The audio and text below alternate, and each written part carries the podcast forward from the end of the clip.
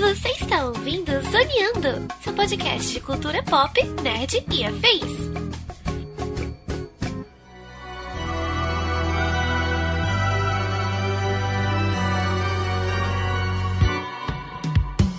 E começa mais um Zoneando Podcast, o seu podcast sobre cultura pop, nerd e afins, meus amigos. E aqui, hosteando este programa, aquele que ainda acha assustador corpos em decomposição no estilo stop motion, estou eu, Thiago Almeida, juntamente comigo ele, que hoje vai defender com unhas e dentes o estilo de terror trash, mesmo que às vezes beire a esquizofrenia cinematográfica, Joaquim Ramos. Esse é meu pau de fogo. This Pau is my boomstick. Acho que foi essa a tradução que eles fizeram, Foi, né? Porque foi. traduzir boomstick é foda. Pau de fogo. é excelente. Aliás, daria um nickname excelente, assim, né? Não, tanto em inglês quanto em português funciona, né? This is my boomstick, sabe? Parece apelido do bate-papo UOL, né? Pau de fogo, 32 centímetros, alguma coisa nesse sentido.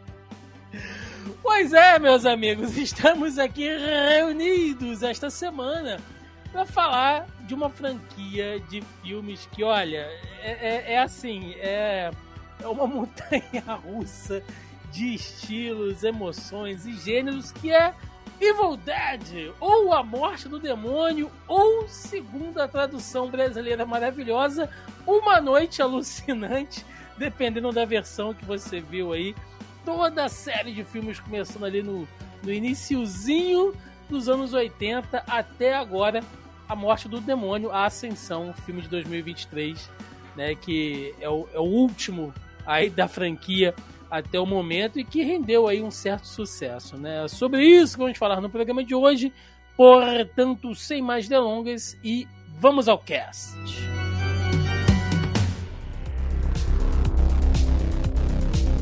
Joaquim Ramos, estamos aqui, né?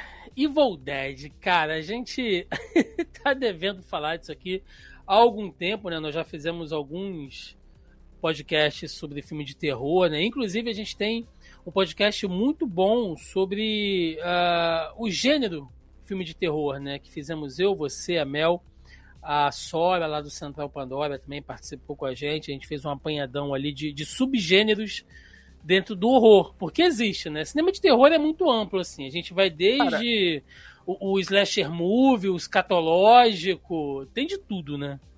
Exploitation, né? O, o termo exploitation ele vem do, do filme de- do, do terror, né? Depois vira o body exploitation, não sei o que, tem o body horror, e por aí Uhum. vai. Porque falar de trash e falar de filme de terror B, porque filme de terror B só significa que ele é de baixo orçamento e ele não é Sim. mirado pro grande público, né? Então, cara, isso pode significar qualquer coisa. Ah, aquele. Ah, o, o próprio Blush de Blair, quando saiu, ele é filme de terror B. Sim. Ele era um filme in- ele era um filme independente que saiu pra circuito. É, hoje em dia não é mais B, né? Hoje em dia é indie, independente e tal. Ninguém É, mais tem- fala filme B. É, porque é, porque o filme B era fora do, do circuito de Hollywood, né? Fora do circuito dos, dos grandes estúdios. Mas é, hoje em dia ainda até se fala, em questão de filme de terror ainda se fala mais B do que fala independente, mas mas é, tem, por exemplo, eu ia falar, Bruxa de Blair é um exemplo. Aquele outro que é todo em home, home é, como se fosse filmado pela câmera da casa. É, atividade paranormal. Isso, o primeiro atividade paranormal, etc, sabe? Ele- é, você pode você pode ver que tipo não são é, gênero é, próximos, né? Que você poderia considerar uma coisa só. Então assim, dizer que é trash ou dizer que é dizer que é B, na verdade, ou indie, é muito amplo. E a trash e o trash é, é uma questão do da aceitação do, do filme do filme de terror pelo terror, sabe? Uhum. aceitar a- as, as marcas do, do estilo que muitas vezes são questionadas pela, pela academia de modo geral, são considerados de baixa qualidade, etc. Ainda que você tenha grandes mestres, sabe, que, que produziram bastante coisa dentro dessa lógica. O próprio, o próprio primeiro Evil Dead, depois a gente vai chegar isso com mais calma, ele produziu bastante coisa em questão de técnica de filmografia que é usada até hoje, sabe? Sim, ele desenvolveu sim. uma técnica, ah, uma técnica de carrinho específica, sabe? Que é muito famosa até hoje. É, E não se gente- dá o crédito, sabe? Sim, sim. A gente vai falar sobre isso até porque os caras aprenderam na marra, né? Aprenderam fazendo. E essa coisa de, de orçamento, de estilo de filme, porque Evil Dead, ele, ele é, assim, ah, emblemático, né, do gênero trash, digamos assim, né? Dos, dos trash movies e tal. É, e geralmente, como você falou, se destaca pelo baixo orçamento. Só para pegar como exemplo, porque você deu dois ótimos exemplos aí, né? Que é o Bruxa de Blair e o Atividade Paranormal. É logicamente que a gente está pegando as exceções aqui, né, gente? Existem aí ao longo dos anos diversos e diversos desses projetos, seja B, seja independente, indie, como vocês Sei queiram que- chamar, né? Se você quiser que eu, que eu vá pelo full, full loucura. Cara, a, a melhor É. pessoa pra ir full loucura é o meu irmão. O meu irmão, ele. Não, o meu irmão, ele, Ele mergulhou no. chafurda no, no- Não, ele traz uns filmes que, assim, que eu fico perguntando por que ele se odeia, sabe? Mas, tipo assim, se a gente for pensar assim, nos mais famosos assim, de questão de trecheira, a gente tem, tipo, sei lá, o Wishmaster, né? O Mestre dos Desejos. Sim. É... Deixa eu ver o que mais. Cara, aí você tem as loucuras fortes, camisinha Ah, você tem assassina. tipo bolha assassina, né? A coisa, Coisa. não a coisa it, mas aquela coisa da, da The stuff, the voz, stuff. é isso, the stuff como ficou aqui na tradução. Mas eu, eu tava falando realmente em questão de orçamento, Joca, porque a Bruxa de Blair ela teve um orçamento inicial de 60 mil dólares, né?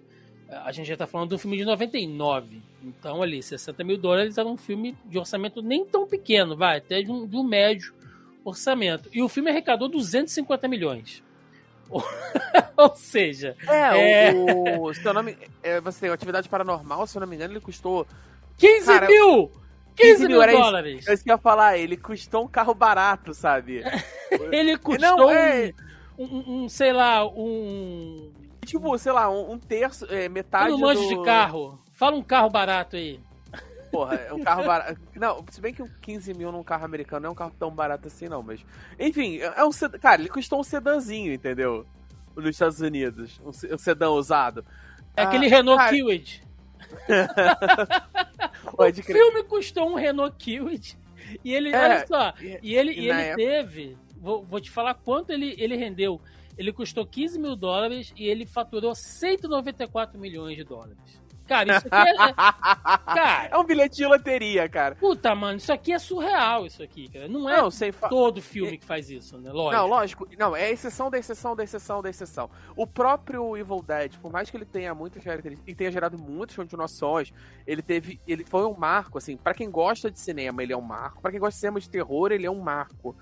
Sim. Pro, e principalmente ele é um dos, umas referências de, de filme de terror B, filme de terror trash, até por ele não se levar tão a sério. O primeiro é sério, mas ao longo da franquia ele, ele, ele abraça o fato de que ele é um filme de terror B e ele abraça Uhum, os clichês do gênero. Então, assim, sim. ainda assim, ele não rendeu tanto dinheiro, assim, ele não rendeu. Não foi um espetáculo de Não, bilheteria. não. Nenhum, nenhum E- deles, tá? Nenhum deles. rendeu Mas assim, pro, pra filme B, ele rendeu bem, ele se pagava. E, e é aquela lógica de. E eles tinham aquela lógica de comédia romântica de estúdio, sabe? Os posteriores, é claro. Que é aquela história. Ele não precisa fazer louco- bilheteria de Vingadores. Não, não é isso que eles estão mirando. Eles estão mirando um filme que dê ali 100% de lucro, 50% de lucro. Se pagou, deu um trocado, show de bola, sabe? É um filme que você consegue filmar, sei lá, em um. Um, sei lá, deixa eu pensar. Um, ah, tipo um Annabelle. Você filma ele em seis meses. Seis meses você filmou, você editou, ele já tá se pagando. Pro estúdio, vale a pena você fazer uns 20 desses, sabe, qual é no ano. É, Lógico que, eu- é, lógico que eu tô usando de hipérbole, tá? sim, sim, sim, sim. Mas Não, ele não é. É legal o pessoal ter isso em mente, porque. Vamos lá, né? 1981, que é quando sai Evil Dead. E. O primeiro não é existe- 70 e pouco, não? Não, não, não. não. Evil, 78. Evil Dead é de 81. E ele já. O Sam Raimi, ele tinha alguns curtas antes. Ele, inclusive, fez um curta-metragem chamado. Vou te dar aqui o nome agora, gente. É o With in the Woods.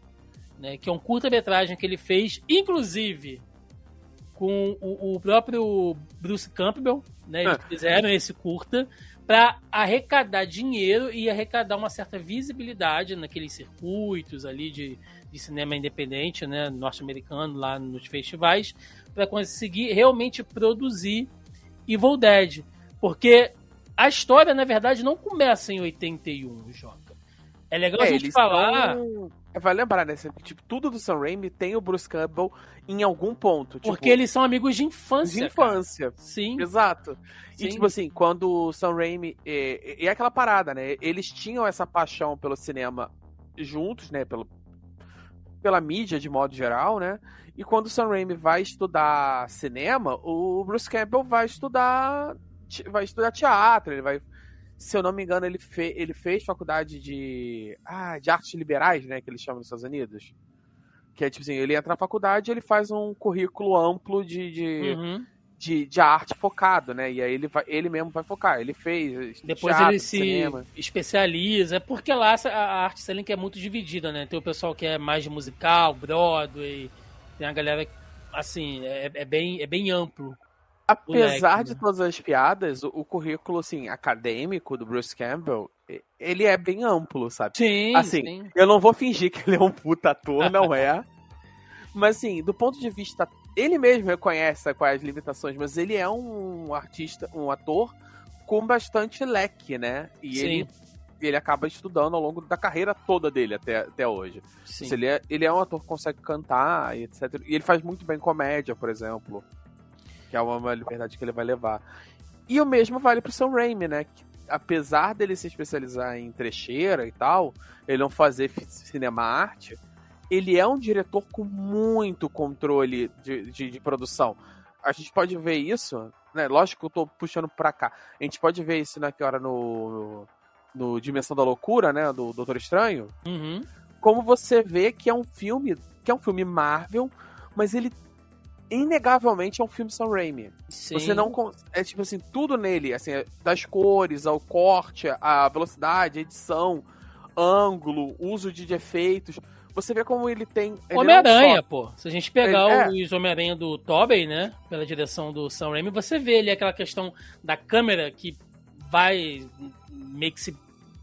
Vai entre os prédios, né? Junto com o Homem-Aranha, naquela. só- é uma parada que ele criou. perspectiva, é um negócio que ele criou, que ele usou isso em Evil Dead lá com a, com a força sombria entre as É. ele árvores, u- né? ele, Ele adaptou ele inventou aquilo. essa, essa é a parada. Ele inventou essa técnica, quer dizer, a técnica física, né, para fazer isso no, no, no Evil Dead. Depois ele vai Sim. aperfeiçoando. E você vê como, assim, mesmo Homem-Aranha sendo um filme de ação, e é inegavelmente um filme de ação e aventura de super-herói, e um filme 12 anos, se eu não me engano, é, você vê claramente como ele tem uma, uma câmera de terror, uma estética, e como ele usa isso fora daquela da lógica básica, entendeu? Então ele, ele ainda consegue manter uma, uma narrativa muito pessoal, ele consegue ter um estilo muito próprio em diversos estilos. Ele ainda consegue manter, em vários momentos, quando ele quer estabelecer tensão, ele consegue estabelecer uma câmera de terror num filme de comédia. E numa comédia, tipo, comédia adolescente, sabe? Como ele fez algumas.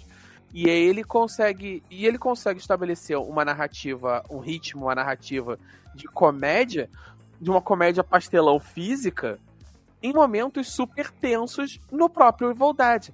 Não tô nem falando do 2, que, é- que é quase satírico. Mas no primeiro mesmo, em alguns momentos que fica você. Você não Sim. sabe se você fica enojado ou com- nervoso, porque ele consegue estabelecer os dois ritmos ao mesmo tempo. Isso é difícil. É, é e, e, e assim, né? Pela própria questão de produção, como a gente estava citando, eles tiveram uma certa dificuldade, né, para poder colocar o filme em execução. Eles tinham um, um orçamento restrito ali, pra caramba. O Sam Raimi, ele precisava de 100 mil dólares para poder fazer o filme. E a gente tá falando Isso de mil, em- 1981, ou antes, né? Começo dos anos 80. Lembrando que é, em 78 a gente já tinha Halloween, né? Sexta-feira 13 é de 80. Uh, Hora do Pesadelo já é 84, né? Já é mais pra frente. Mas a gente já, já tinha um cinema de terror ali, já estabelecido. É, dessa galera que começa, né? Anos 70, anos 80 ali. Uh, dos, dos, mestres do, do, cinema de terror dessa época, a galera já estava meio que se encaminhando e o Sam Raimi queria fazer parte desse bolo, como você falou. Quando o Evil Dead sai, Joca, ele faz 20 anos, né? Eu tava vendo uma entrevista com ele, onde ele diz que Evil Dead foi uma, uma espécie de rito de passagem para ele. Porque ele completou 20 anos quando o filme saiu. E aí. Uh, era, era, era, meio que assim: aqui é um marco da minha, da minha carreira, de certa forma, né? E eles conseguiram dinheiro. Como? Pedindo doação, pedindo empréstimo, né? O Sam Raimi, cara, ele e o Bruce Campbell pediram aos amigos na... pra, pra quem tivesse alguma grana, manja, fazer um pix ali pra ajudar de alguma maneira. Cara, se eu não me engano, eles venderam, eles venderam, tipo, rifa, essas paradas. Foi, A foi. Ma... Quase todo mundo, na produção do primeiro filme, quase todo mundo que é ator no filme também estava envolvido na produção. Quando não tava. Você vê que nunca, quase nunca tá todo mundo em cena ao mesmo tempo. Porque enquanto eles não estavam em cena, eles estavam operando luminárias, boom, sabe? Aquele microfone, sim, sim, operando sim. câmera. A galera sabia pra A, a equipe era, a, era família e amigo, cara. A, a menina, a primeira, a, se não me engano, a primeira menina que morre, ela é. Ela tinha alguma relação com eles, eu não me lembro agora especificamente. Não, se era, era parentesco, eram, eram, eram todos e ela, ali. E ela é a maquiadora. E se eu não me engano, todo mundo era da mesma faculdade na época. Sim. Assim, todo, eles, todos eles eram próximos, se não me engano, todos estavam no mesmo curso de, né, de, de cinema. Então, tipo, assim, só cada um com sua especialidade. Uma era maquiagem, assim. Então, assim, eles eram os atores e eles eram a produção. E, assim, isso é visível né, na diferença entre o primeiro e o segundo no quesito atuação. Vê que Sim. todo mundo é meio. Assim, o mais próximo de uma atuação de fato é o próprio Bruce Campbell. Sim. E assim, como a gente já falou, não é, não é um primor. É um primor, né? Pois é. E, galera, assim, é, é, é, complicado porque tem uns documentários, né? Enfim, bem, bem legais que falam sobre o Evil Dead. E eu tava até assistindo um que eles estavam contando algumas histórias de como é que o filme quase não saiu, né? Porque, por exemplo, os atores alguns, né, que precisavam usar aquelas lentes ali e tal, não tinham essas lentes uh, que a gente tem hoje, né, de, de, lente de olho inteiro, lente translúcida, né, para dar esses efeitos aí, até que o pessoal que faz cosplay, né, que, que, que usa bastante, hoje em dia já é muito mais acessível. Aquele olho amarelo, Joca, que a, a Linda, né, que é a, a namorada do Ash, ali a personagem do Bruce Campbell, eles estavam falando que era uma lente feita de vidro. Vidro, vidro, assim. Era um pedaço de sim, vidro sim. que ela enfiava no olho e ela só podia ficar 15 minutos com a lente. Então todas as cenas que ela aparecia, assim, de rosto, que dava pra ver os olhos, os caras tinham que gravar tudo de uma vez. Senão a menina ia ficar cega com um caco de vidro dentro do olho dela. Né? E fora lentes boneco, mais... as coisas lentes que mais antigas Antigamente as lentes mais antigas eram lentes de vidro mesmo. Não, é, obviamente não é o caso ali. E ainda mais uma lente amarela, mesmo essas lentes de hoje, isso aqui, com todo o teste, uhum.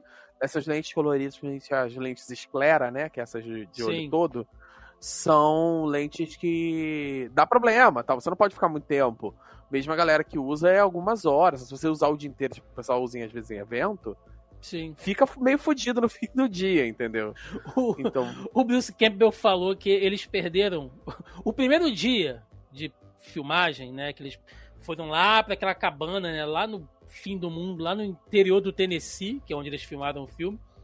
E aí eles Era de algum deles, se eu não me engano, não é? Cara, é do... se, eu não me... se eu não me engano, acho que é do próprio Bruce ou de uma das meninas. Eu não vou lembrar. Eu sei que eles conseguiram arrumar né, essa cabana lá no fim do mundo. E aí, não, a gente vai pra lá, vai filmar tal, leva o equipamento todo. E aí vamos começar a fazer uma, as cenas externas, né? Pra pegar a luz e tal. Os caras se perderam no meio da floresta com equipamento, carregando um monte de tralha. Ficou Cara, de noite, não filmaram porra nenhuma. E o primeiro dia de filmagem foi completo. Passaram fio. Porque, tipo assim, eles estavam filmando acho que no inverno, se não me engano, É, porque, cara. era mais, porque era mais barato. Puta não sei que que, pra- é, por causa do, do, do, do, do aluguel do equipamento, a porra toda. Então, você tinha uma parada assim, tipo, para o final do outono, início do inverno, uma parada assim. Então tava um frio desgraçado, aquela floresta úmida, sabe? Sim. Ela, ela é bem. E, tipo assim, a gente tá pensando numa câmera hoje, né? A câmera de mão. A câmera da parada 30 não era uma. quilos em cima do ombro, É, o cara carregando É, aquela era, de, merda. ca- era de cavalete, sabe? Você não. Sim. Chama de car... Eles chamam de carrinho pra fazer filmagem com câmera móvel, porque era um carrinho mesmo. Era tipo um carrinho de mina naquela bosta que eles tinham que botar. A câmera super pesada. E Sim, rolos e rolos de filmes e tal, e carregando aquele troço. Sim, Os é, caras eles, passando. eles tropeçando no meio da floresta, né? Cortando o pé em, em, em galho, em, um monte de troço. E entre, literalmente entre trancos e barrancos, né? Eles foram fazendo ali a, a- as, as cenas, né? Foram fazendo cada um, cada um dos, dos takes. O Sam Raimi teve que, que criar, né? Todo ali um, um, um, um, jeito de se filmar, como você falou, né? Aquela coisa da do, do- da força fantasma, né? Que, que ele usa em todos os filmes, que é quando tá invocando lá pelo, pelo livro, né? Que é aquela visão que vai correndo pela, pela mata, Eles chamam de. de- das árvores. é força sombria, É, a força sombria, né? Chamei de força fantasma, é a força sombria. Aquilo ali é um cara Dark Force. com um pedaço de pau nas costas e a câmera presa nele. Era, se eu não me engano, É um eram, du Steadicam. eram du- Se eu não me engano, eram duas pessoas, ficavam tipo uma liteira, sabe? É, e o cara ia que correndo carrega- com um pedaço de pau E aí- assim, amarrado e aí com a ficava- em cima. Um segurava, um segurava dois pedaços, outro segurava um e ficava com o olho na câmera. e o terceiro ia pilotando a parada com a Correndo câmera, sabe? naquela merda, E entendeu? eles estavam Amarrada nele. Então, tipo assim, não é um efeito de câmera. Os caras estavam correndo. Sim, Se eu sim. bem me lembro, aqui tem uma cena que a- a- ela vem e ela arrebenta o vidro. Ele meteu uma proteção, tipo de acrílico, sei lá, num troço, sabe? Ele- não, era madeira mesmo, era madeira. Ele meteu tipo uma caixa de madeira na frente que só não pegava o funil da câmera. Bom, a gente tá Sim, com, com visão que eu posso fazer gestual É. aqui, né? Que não pegava só o cone da câmera. E ele meteu aquela merda, arregaçou a janela. é, pra dar o efeito de, de zoom in, né? Dentro ali da É de- cabana não, de, de- atravessando Prático, a janela. Não era, Tudo prático. não era. E tipo assim, era o tipo de parada que ninguém tinha. Ninguém ia, ninguém ia fazer isso com a câmera de estúdio, sabe? Ninguém era louco de fazer Não, uma pois porra. é, pois é. O, o, o único cara mais profissional ali, né? E aí a gente tem que dar aqui o, o nome dele, era o Tom Sullivan, que era o, o artista né, ali especializado em efeito especial, que fez as próteses, né? Lá de látex e tal. É, aquelas gosmas, todas aquelas coisas ali. Era o básico de cinema de terror, né? Que a galera anos 70, anos 80 usava, que é ah, xarope de milho, é, corante, né? Fora todo o esquema daqueles bonecões ali que eles vão fazendo lá no efeito stop motion, né? Deles entrando em decomposição e tal, que eu acho muito charmoso, Joca. Até hoje, vendo esses filmes assim, eu acho que tem um charme. Manja, você é o, é o, é o retrato da época deles. Daqui a uns anos, a gente vai estar vendo os filmes da Marvel hoje, Star Wars e tal. Você vai lembrar, porra, isso aqui era, sabe, um cara com a roupa verde, sabe, pulando lá num, num chroma key, enfim, você entende que aquilo é o retrato da sua época. Thiago, mas assim, vamos ser bem sinceros. Muita coisa de. É tosco, é, mas. Não é mais tosco hoje do que era na época, Não, sabe? não, não, não, não. Não, então assim, eu, eu vejo que. Eu vejo muito filme da Marvel mesmo que já tá velho, Sim, sabe? Não tô nem falando, tipo assim, sei lá, o Homem, o Homem de Ferro, o primeiro Homem de Ferro.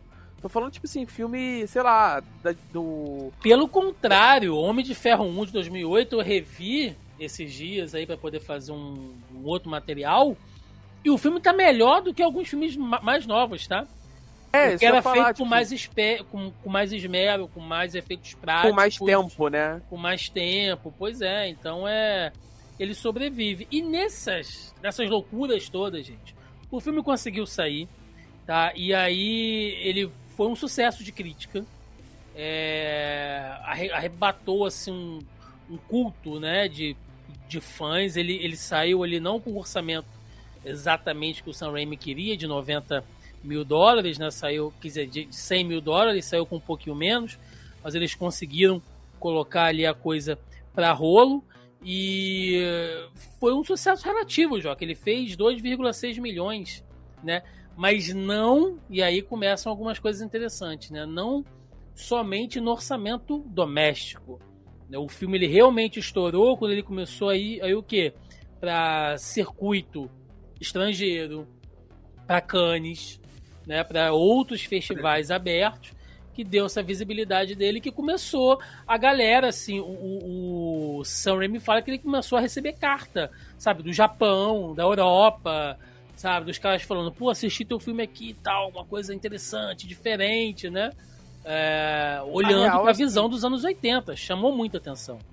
A real é o seguinte, ele, ele acaba tendo mais reconhecimento, não pelo público, num primeiro momento, mas por entusiastas, entendeu? Sim. sim. Ele, ele vai, assim, tanto de cinema, pelo, pelo caramba, como é que você fez isso? Eu nunca vi ninguém fazer uma técnica dessa. Essa técnica, né, da, da câmera da é. câmera correndo, é, é, foi tipo uma parada assim, caraca, ninguém nunca fez isso. Que, como é que você fez isso aqui? O que, que tá é. acontecendo? E entusiastas de filmes de terror, que também Sim. era uma parada muito diferente. Salvo todas as devidas proporções, gente, pelo amor de Deus, tá? Salvo as devidas proporções, ele foi meio que um Blade Runner, assim. Né? Ele começa com um público muito fechadinho e aí aos poucos ele vai sendo reconhecido. Claro que Blade Runner demorou mais que isso acontecesse e tem outras coisas que complicam. Mas na questão de visibilidade, né, são dois cases ali que a gente pode fazer essa comparação. E o filme em si, Joca, é simples pra cacete, né? É um grupo de amigos que tá indo curtir, sei lá, um final de semana, um, numa cabana, né, lá no meio do mato, né? Uma coisa bem bem clichê em qualquer filme de, de horror. Como eu falei, né, nós já tínhamos ali em 1978, não, perdão, 1980, Sexta-feira 13, então Crystal Lake, cabana, adolescente, putaria, né? Todo aquele estilo de coisa ali, apesar do Evil Dead em, em si não ter tanto apelo sexual, na verdade não tem nenhum apelo sexual, mas é bem simples. Né? E lá eles encontram umas gravações com um livro dos mortos, né? o Necronomicon, e quando bota lá para tocar aquela gravação lá do arqueólogo, é, que já morreu, que já foi pro saco, né? Ele e a esposa, porque já tentaram mexer com o livro antes, eles despertam lá o, o poder lá sinistro que começa a contaminar cada um deles por si.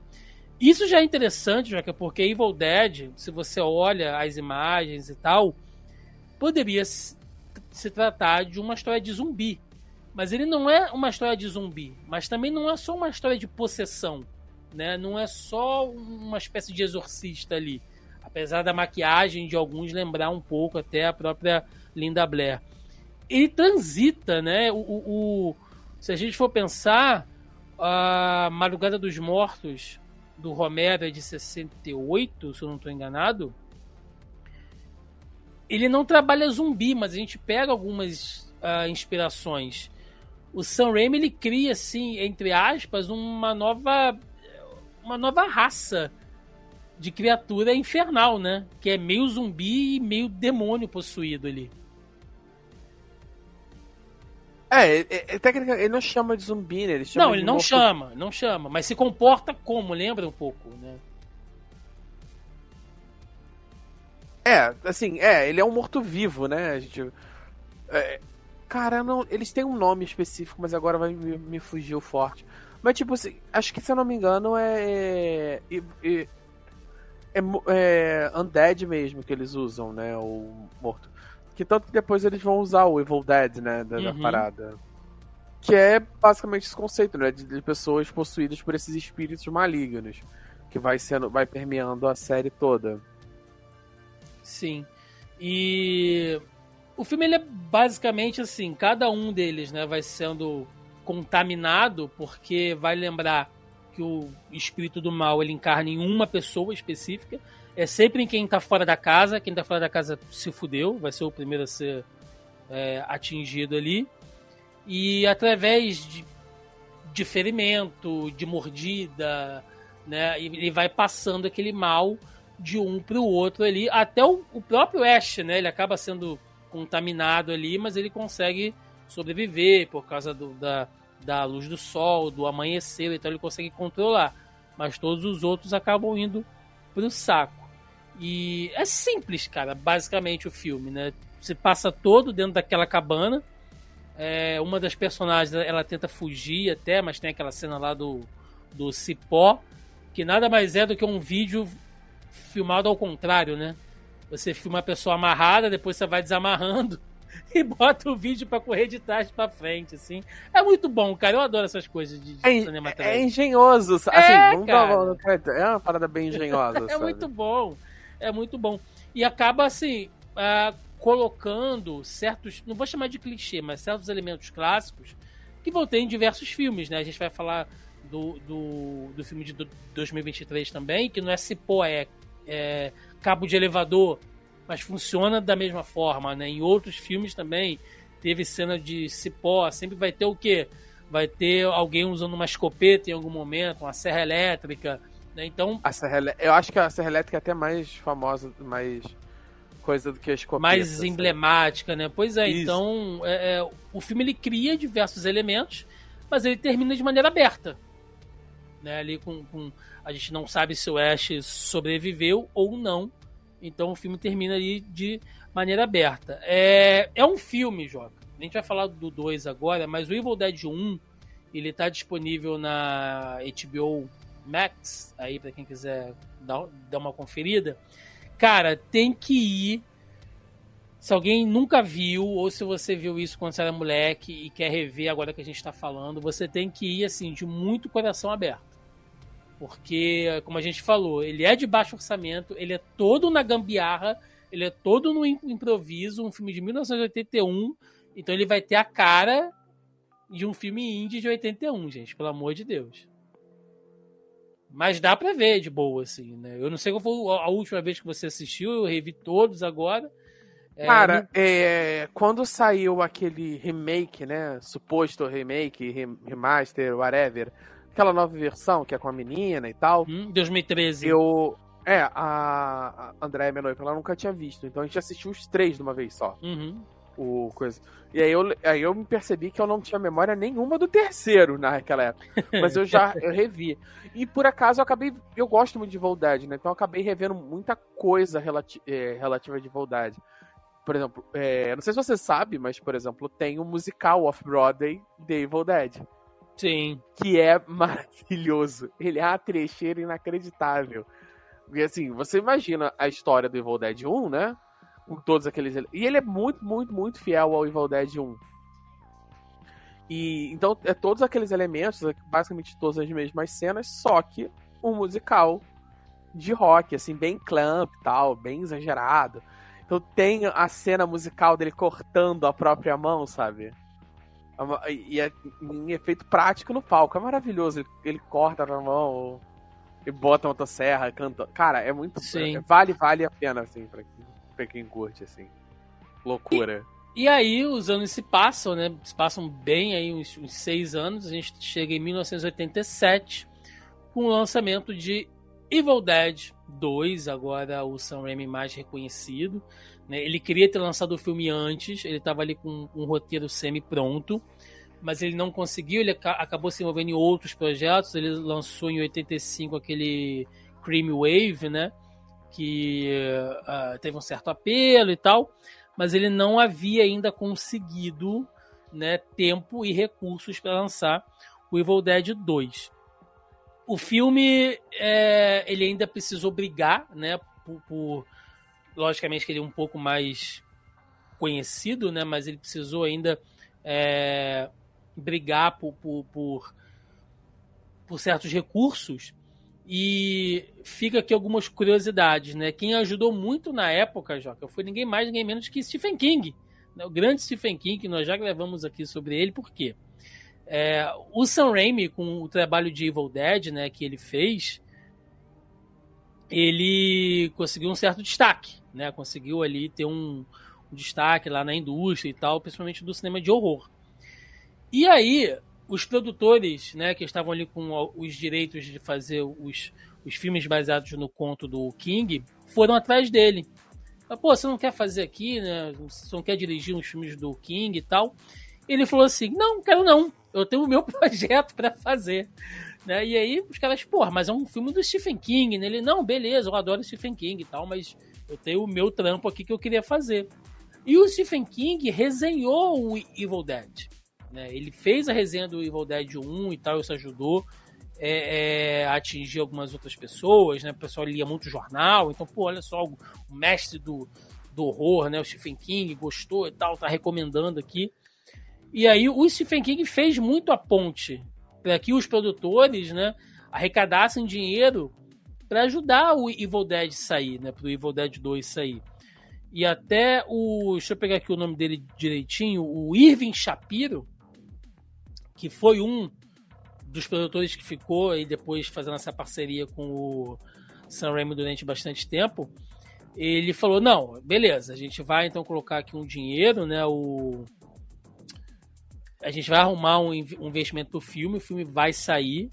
Aí o Sam Raimi naquela época, ele já tinha a ideia já na cabeça dele que o filme faria uma espécie de viagem no tempo, né? Que, que em algum momento do filme o Ash, né, o personagem do Bruce Campbell, seria lançado lá no passado para lutar com os demônios lá no, no, no, na época medieval.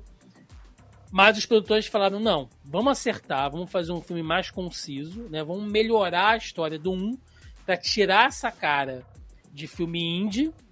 E aí a gente segue a história daqui para frente. Aí ele conseguiu o orçamento, né, para o filme sair.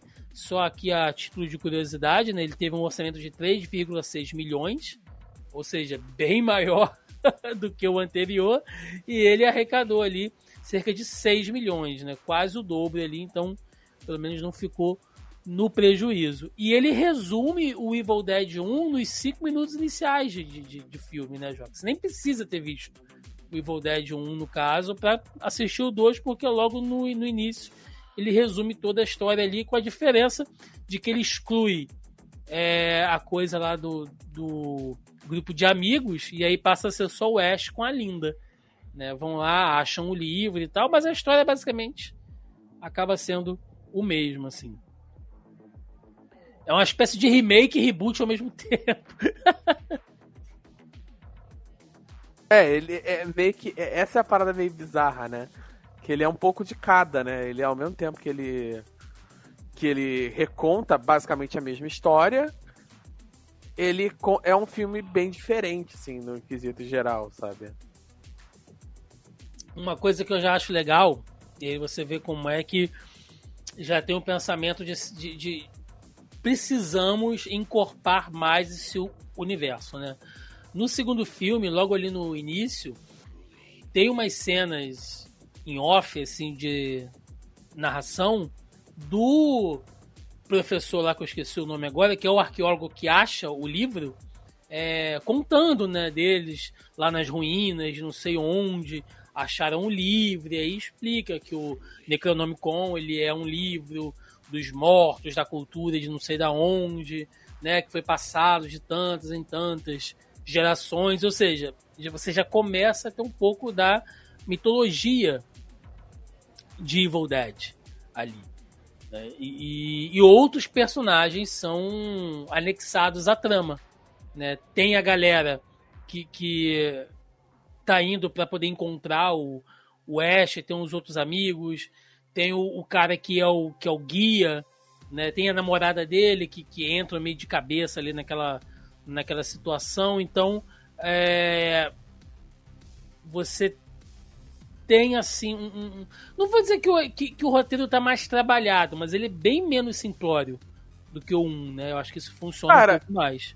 Ele é um filme mais trabalhado no sentido geral, assim, ele, ele é bem menos B, né? Quer dizer, ele ainda é bem B, né? É, na real, ele é até mais B do que o primeiro. Porque, assim, ele se dá o trabalho de. Você vê que é um diretor e um roteirista com mais experiência. Porque ele faz um papel de ambientar. Assim, como você falou, ele explica de onde veio o livro, ele explica de quem é a cabana, o que, que eles estão fazendo ali. Uhum. Por aí vai. Ele se dá um trabalhinho maior de. Provavelmente foram críticas que ele recebeu ao longo do tempo, sabe? Então, quando ele tem um, um, um trabalho de revisitar o próprio, a própria obra, né, particularmente uma obra que alavancou ele, ele se dá um trabalhinho um pouco maior. Você vê que também que ele, ele elabora um pouco mais as cenas de terror. Ainda que, tipo, por exemplo, ele vá mais pra galhofa, ele elabora mais as cenas e os conflitos do filme. Sim. Fica mais claro, assim, tipo, ah, por que, que ele não. Por que, que eles simplesmente não foram embora, sabe? Sim. Por que, que eles ficaram dentro da cabana? Entendeu? Por que, que ele não. Que aí é a questão dele com a Linda e por aí vai, sabe? Sim, e justifica o aumento de orçamento, porque, vamos lá, ainda continua sendo uma locação básica, né? Quase tudo dentro daquela cabana. Tem muita cena solo do Sam Raimi. Do Sam Raimi, não, do Bruce, Bruce Campbell. Campbell. E aqui a gente vê ele, talvez seja. Tirando o 3, que ele tá uma espécie de Jim Carrey ali, mas. É, o 2, eu acho que é onde eles jogam assim um, um pouco mais do lado dramático, Joca, porque o segundo filme, né, nas cenas solos, né, ali quando ele conversa com ele mesmo dentro do espelho, que é uma cena legal pra caramba se você ver como ela é feita, uhum. é, ele brigando com a mão dele, né, e cortando a mão dele e tal, que inclusive o Robert Tappert, que é o roteirista que ajuda o Sam Raimi a desenvolver o Evil Dead 2, ele falou que ele fez aquela cena ali é inspirada numa sketch dos Três Patetas. Né? Uh, por isso que ela é até meio engraçada e tal. Cara, é como eu falei, ele é um diretor versátil. Ele traz muitos elementos assim, que às vezes não, não, estão, não são normalmente combinados numa mesma trama. Ele tem muito elemento na, ali nos filmes dele, de modo geral, de comédia física.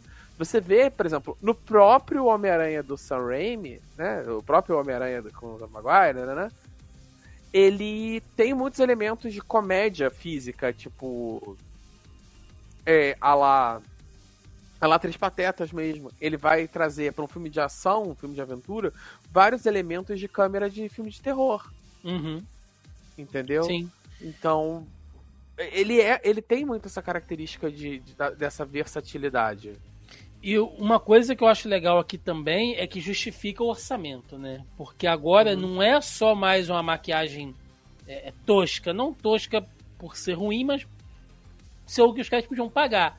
Ó, você vê que a maquiagem melhorou muito, né? Que agora, além dos efeitos práticos de gosma, de sangue voando, você tem um monte de mecatrônico né, dos bonecos ali se balançando e tal, aquelas máscaras que são próteses para fazer a cabeça rasgando e tal. Você a... vê que tem uma diferença.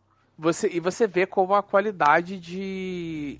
de maqui... Assim, não desfazendo da qualidade do primeiro, mas você vê como tem um salto de qualidade Muito. ali nos tá efeitos, sabe? Ainda são efeitos práticos, etc., mas você vê o salto de qualidade.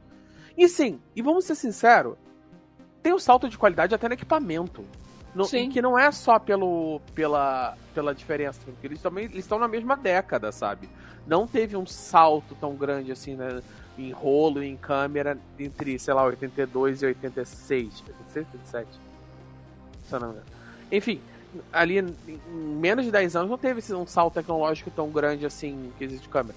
Aí você, você vê que eles têm acesso a um equipamento muito melhor. Você vai ver, vai ver que ele tem acesso a uma equipe muito maior.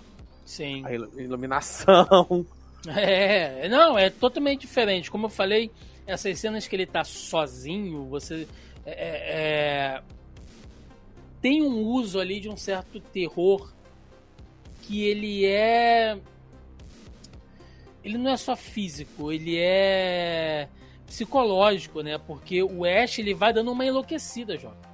Você vê que ele vai ficando é. cada vez assim. Ele, porque o que, que é o Ash? Né? A gente vai aprender lá no terceiro filme, que ele fala um pouco mais do, do da vida dele antes da merda toda acontecer.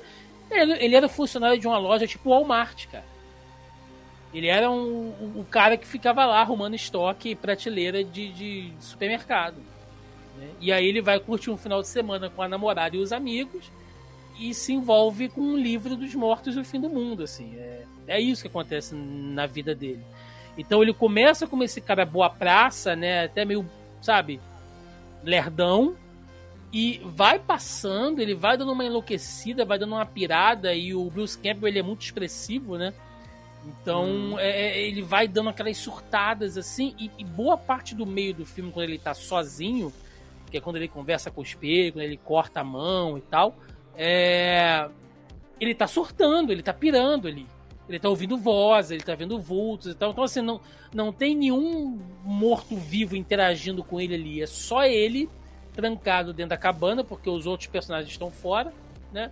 É, surtando, mano. Eu acho isso maneiro sabe? Você bota esse elemento de terror psicológico sem ter necessariamente um, um monstro atrás dele.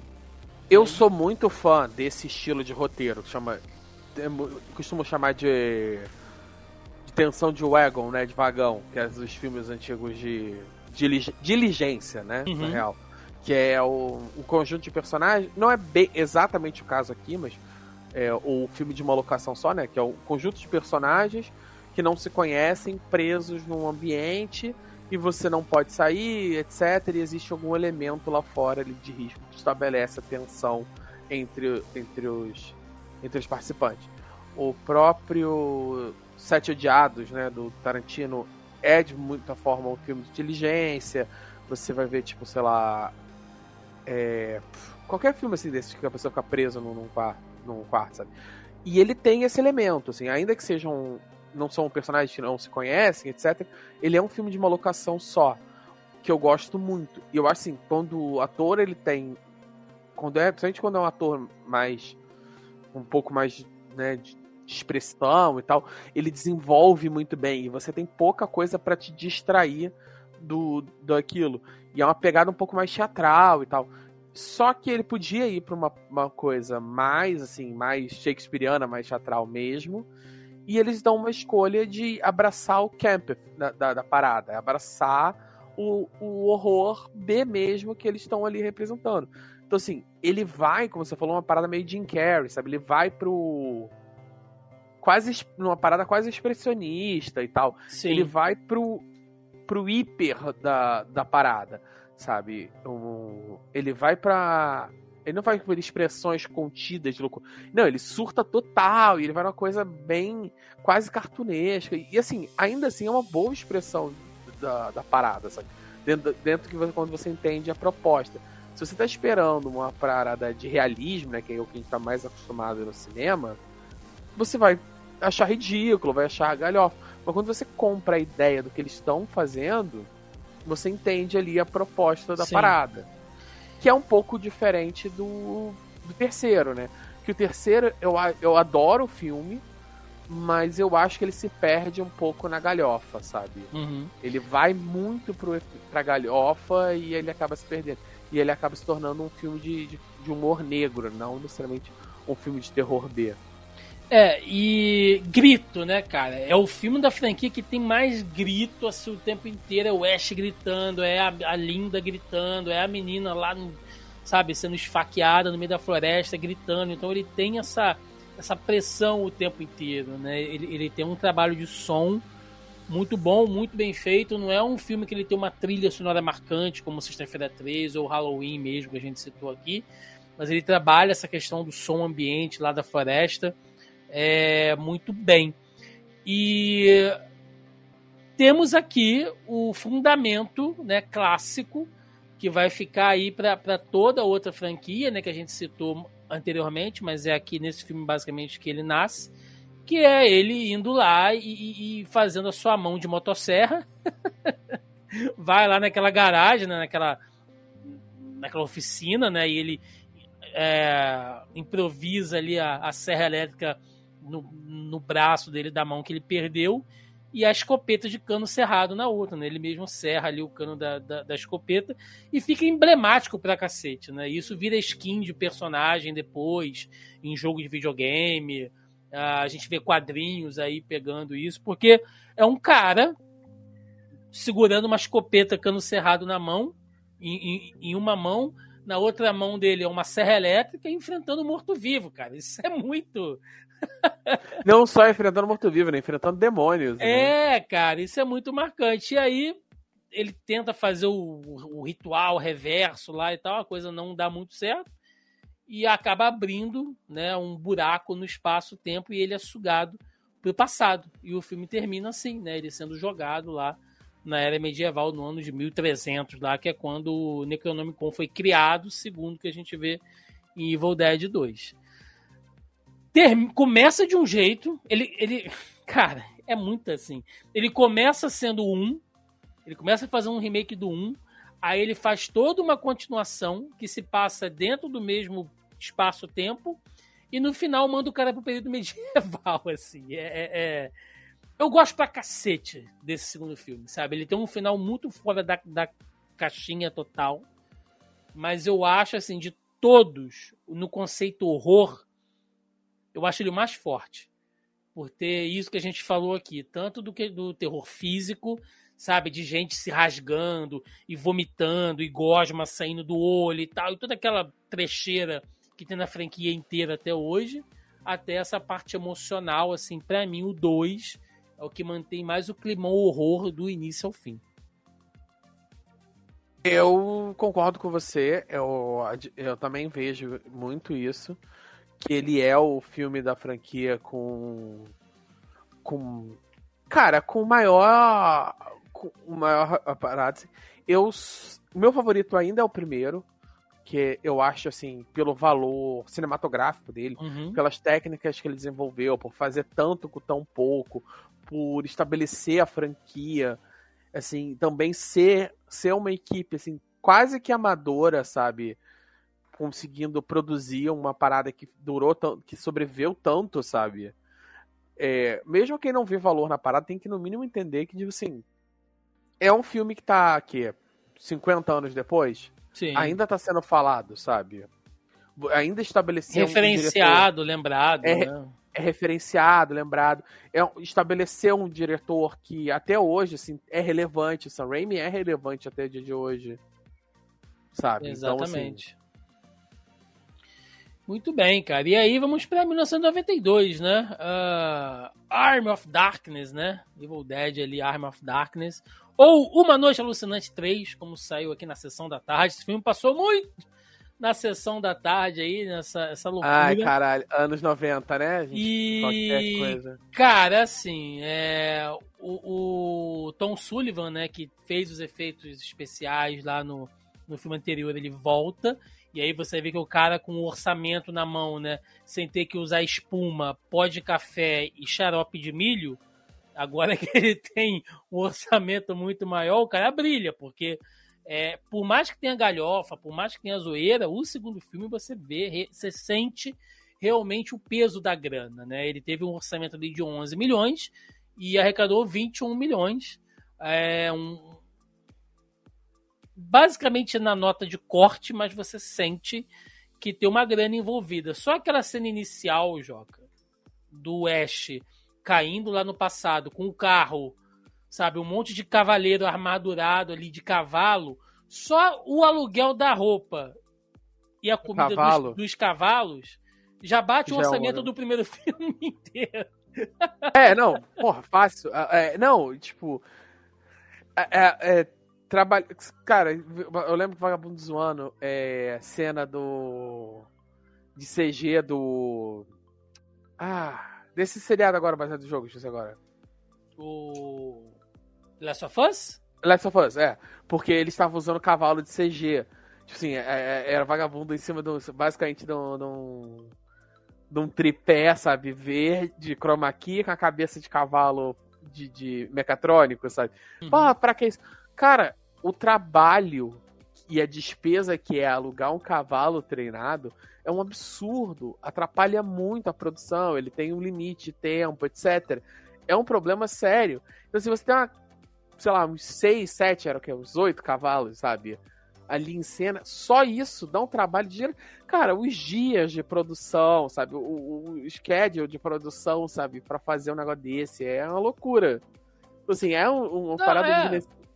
E, e, e, tudo bem que Last of Us pelo menos usou uma girafa de verdade, né? Todo mundo achou que fosse CGI e a porra da girafa era real. Então também tem muito valor. O que me lembra também que nas gravações agora da, da, da nova temporada de Anéis do Poder morreu um cavalo no, no, no set. Não sei se tu sabe disso. Um cavalo infartou no, no, set de gravação. Tava ciente, não. Pô, olha aí, olha o risco, cara. Olha a merda, né, cara? Pô, é, é, é o seguro da produção acabou de, porra, já acabou de estourar porra. o orçamento do episódio. É, é uma isso. coice no orçamento, isso aí. Mas, vamos lá. Né? É, uma Noite Alucinante 3, eu adoro usar esse título, começa com essa loucura. Né? Ele é uma continuação direta, o Ash sendo jogado ali no passado e tal. E aí você tem uma espécie de Lord Arthur ali, que, que claramente é uma alusão cômica ao rei Arthur, né? Um, um velho Gandalf montado num cavalo ali com um cajado que supostamente é o Merlin. E eles estão no meio de, uma, de, um, de um conflito ali, né? Ele com outro Lorde invasor lá. E não explica porra nenhuma. E o velho místico lá fala: não, é, ele deve ser o herói prometido, né? Que vai nos livrar da, da influência do mal. Então, então, assim, o livro já existe. É, não explica quem invocou porra nenhuma, quem, quem, uh, quem tá conjurando os bichos, mas já existe o livro, já existe o mal caminhando sobre a Terra ali, eles já estão ameaçados, e é isso. Inclusive já tem demônio, porque é, o filme começa, você tá, beleza. Lembrando que eu, que eu reassisti os filmes em sequência, né? Acaba o 2, né? Aquele terror todo, físico, psicológico e tal. Aí começa o 3, nessa loucura dele ir no, no passado e tal. Não, beleza, ainda vou seguindo, né? Ele é preso ali, né? Desarmam ele e jogam ele dentro daquele fosso, Joca. Onde tem um outro demônio lá embaixo, preso, né? Que eles usam para executar os prisioneiros e tal. Quando o demônio começa a dar pirueta, cambalhota e lutar igual ninja, falou: não, peraí. Já sinto que algo vai ser diferente aqui. Né? O, o, demônio dando mortal, cara. Dando um carpado twist, assim.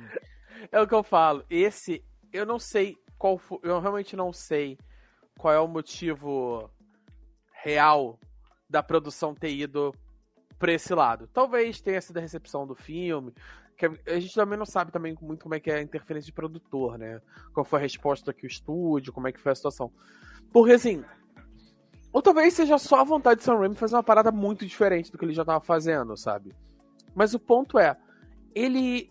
O 2, ele já tem uma certa. Como eu falei, ele abraça uma certa zoeira. Esse, ele vai full na loucura, ele não quer nem saber. Tipo, mais pra frente você tem aquela luta contra o Evil Ash.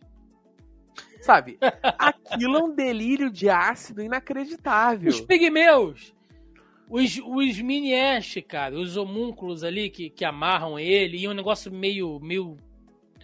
É, então, por quê, né? Vamos se, tentar seguir uma ordem aqui que é meio louco, porque ele acaba saindo, né, daquele fosso e tal, e as pessoas, ah, né, ele realmente é o, o, o herói, né, escolhido e tal. Tem a cena clássica, né, que ele dá um tiro e todo mundo, meu Deus! É, e aí, são primitivos, né, o tempo inteiro xingando os caras. Não, ele sai lá do buraco, ele vai em cima lá do, do, do cara que seria o rei Arthur, né?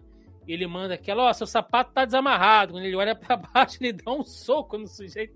Falo, mano, as piadas, assim, de nível trapalhões, né? É... E ali ele já tá full herói, Joca. O tempo inteiro é a câmera mostrando o, o, o Ash, né? Ele já tá com a camisa meio aberta, assim, com, com o coldre da, da escopeta, ele tá o tempo inteiro de peito estufado, sabe? E o Ash Camp e o Bruce Campbell tem um, um queixo assim, né, preeminente, e ele tá Cê... o tempo inteiro de perfil, assim, Cara, mano. Eu, eu gosto como o próprio Bruce Campbell ele não se leva a sério. Por mais não. que ele tenha uma estrutura assim é, galante, né, galã, ele tem maxilar, né, uhum. bem marcado, né, de, de galã da era de ouro, ele tem um queixo proeminente, assim, estrutura de corpo assim de meio de nadador, assim, características assim de um, de um galã de cinema clássico, né. Ele sempre foi um ator de filme B. Assim, obviamente, ele era a, a né, ele tinha uma, um padrão de, de, de, de, de, aparência que garantia ele conseguir segurar protagonismo, só que tipo, assim, ele não se leva a sério. Tanto que a, a, biografia, a autobiografia dele se chama If Chance Could Kill. Se queixos pudessem matar. Uma a confissões de um galã, de um astro do, do terror B. Então, tipo assim, ele mesmo já leva a brincadeira. Ele já falou, tipo, em entrevista, tipo assim, que ele não é um ator com um bom queixo, ele é um bom queixo com um ator. Sabe? Sim, ele tem umas sim. brincadeiras assim. E eu acho que, assim, nesse filme, é, é o. É bem a epítome disso, sabe? Ele e o Sam Raimi entram nessa parada de não levar a sério. Porque é um. É, é um heroísmo exageradíssimo, né? Não é um heroísmo que você compre que ele é um herói, sabe? O herói sem camisa de capa de, de livro de banca, sabe? Mas ele tá ali performando. Só que ao mesmo tempo que ele tá ali performando, é de uma maneira que você acha ridículo, sabe? Não, então, pois é. E aí é, é, começam já os, os, os buffs no personagem, digamos assim, porque ele vai ganhar uma, uma roupa, né, toda estilizada, medieval ali, ele vai ganhar uma mão mecânica medieval, né, ele vai lá pros... Tem a cena dele indo lá nos armeiros e ele desenha o projeto da mão como ele quer, e aí os caras fazem lá aquela mãozinha pra ele, tem um negócio até meio Star Wars, né, quando o Luke tá mexendo na, na mão robótica, tem ele lá também com a chave de fenda, assim, apertando a mão, tipo, ah, aí amassa, sabe? Um pedaço de metal, assim, mostrando como a mão é forte e tal. E eu juro por Deus, Joca, eu nunca vi isso em lugar nenhum, tá? Mas quando eu olhei a cena, porque joga aí no Google, vocês que estão ouvindo a gente nesse momento, joga aí no Google aí, é, Evil Dead 3, olha o figurino do Ash, porque ele ali com aquelas botas, né, e tal, a luva, aquela mão mecânica, e ele tem uma espécie de manto jogada por cima dos ombros, assim. Joca, se isso não é o Guts de Berserker, eu não sei o que é. Eu não, não. sei se o falecido não, Miura se inspirou nisso, porque olha só, Berserker não, não, foi uma one shot lançada em 88, depois ele recontinuou ela em 92, ano que Evil Dead saiu. É não, muito é, semelhante. É, é. é, muito semelhante, Joca. A mão mecânica e o mantinho jogado no ombro. Fala sério, Joca. É muito inspirado. Assim, cara, eu. Ah, não, Olha. porque. Ele, não, não porque ele fala. Eu não acho impossível do Miura ter assistido Evil até porque o Dead foi um sucesso no Japão. O Evil Dead 3. Tô chutando é... aqui. Ah, não acho impossível, mas ele, ele, já deu entrevista em que, no que, que ele se referencia. Tipo, tem muita referência ao cinema dos anos, dos anos 80, né? Como muita coisa no, no, do Japão, né, Bebeu? Você claramente Hokuto no Ken é o Stallone, sabe? Sim, sim. Não, tô falando questão visual só, tá, gente? Pelo amor de uhum. Deus. Né? Não vi isso em lugar nenhum, mas quando eu olhei, eu falei, cara, é muito visual. Do, do, Mas também, vamos ser bem sinceros, que ele é exatamente a parada não, mais criativa Não, do é, pois é. é. E aí começa essa sequência de loucura que você falou, porque ele recebe a missão de ir atrás do livro, né? E o, e o Merlin doidão lá fala pra ele, ó. Você vai lá, você tira o livro, tem que falar as palavras mágicas, né? E explica pra ele tudo direitinho. Ele, ah, deixa, deixa com o pai, né? Ó, o pai matou no peito aqui que eu vou lá resolver esse negócio. Vou trazer o livro lá no, no cemitério dos cacete A4, porque embasamento de roteiro zero. Vou lá pegar o livro. Vou. A gente acaba com esses demônios andando por aí e você me manda para casa, velho. O velho, não, beleza, você traz o livro, a gente faz o ritual, te manda embora, acaba o filme. Show de bola.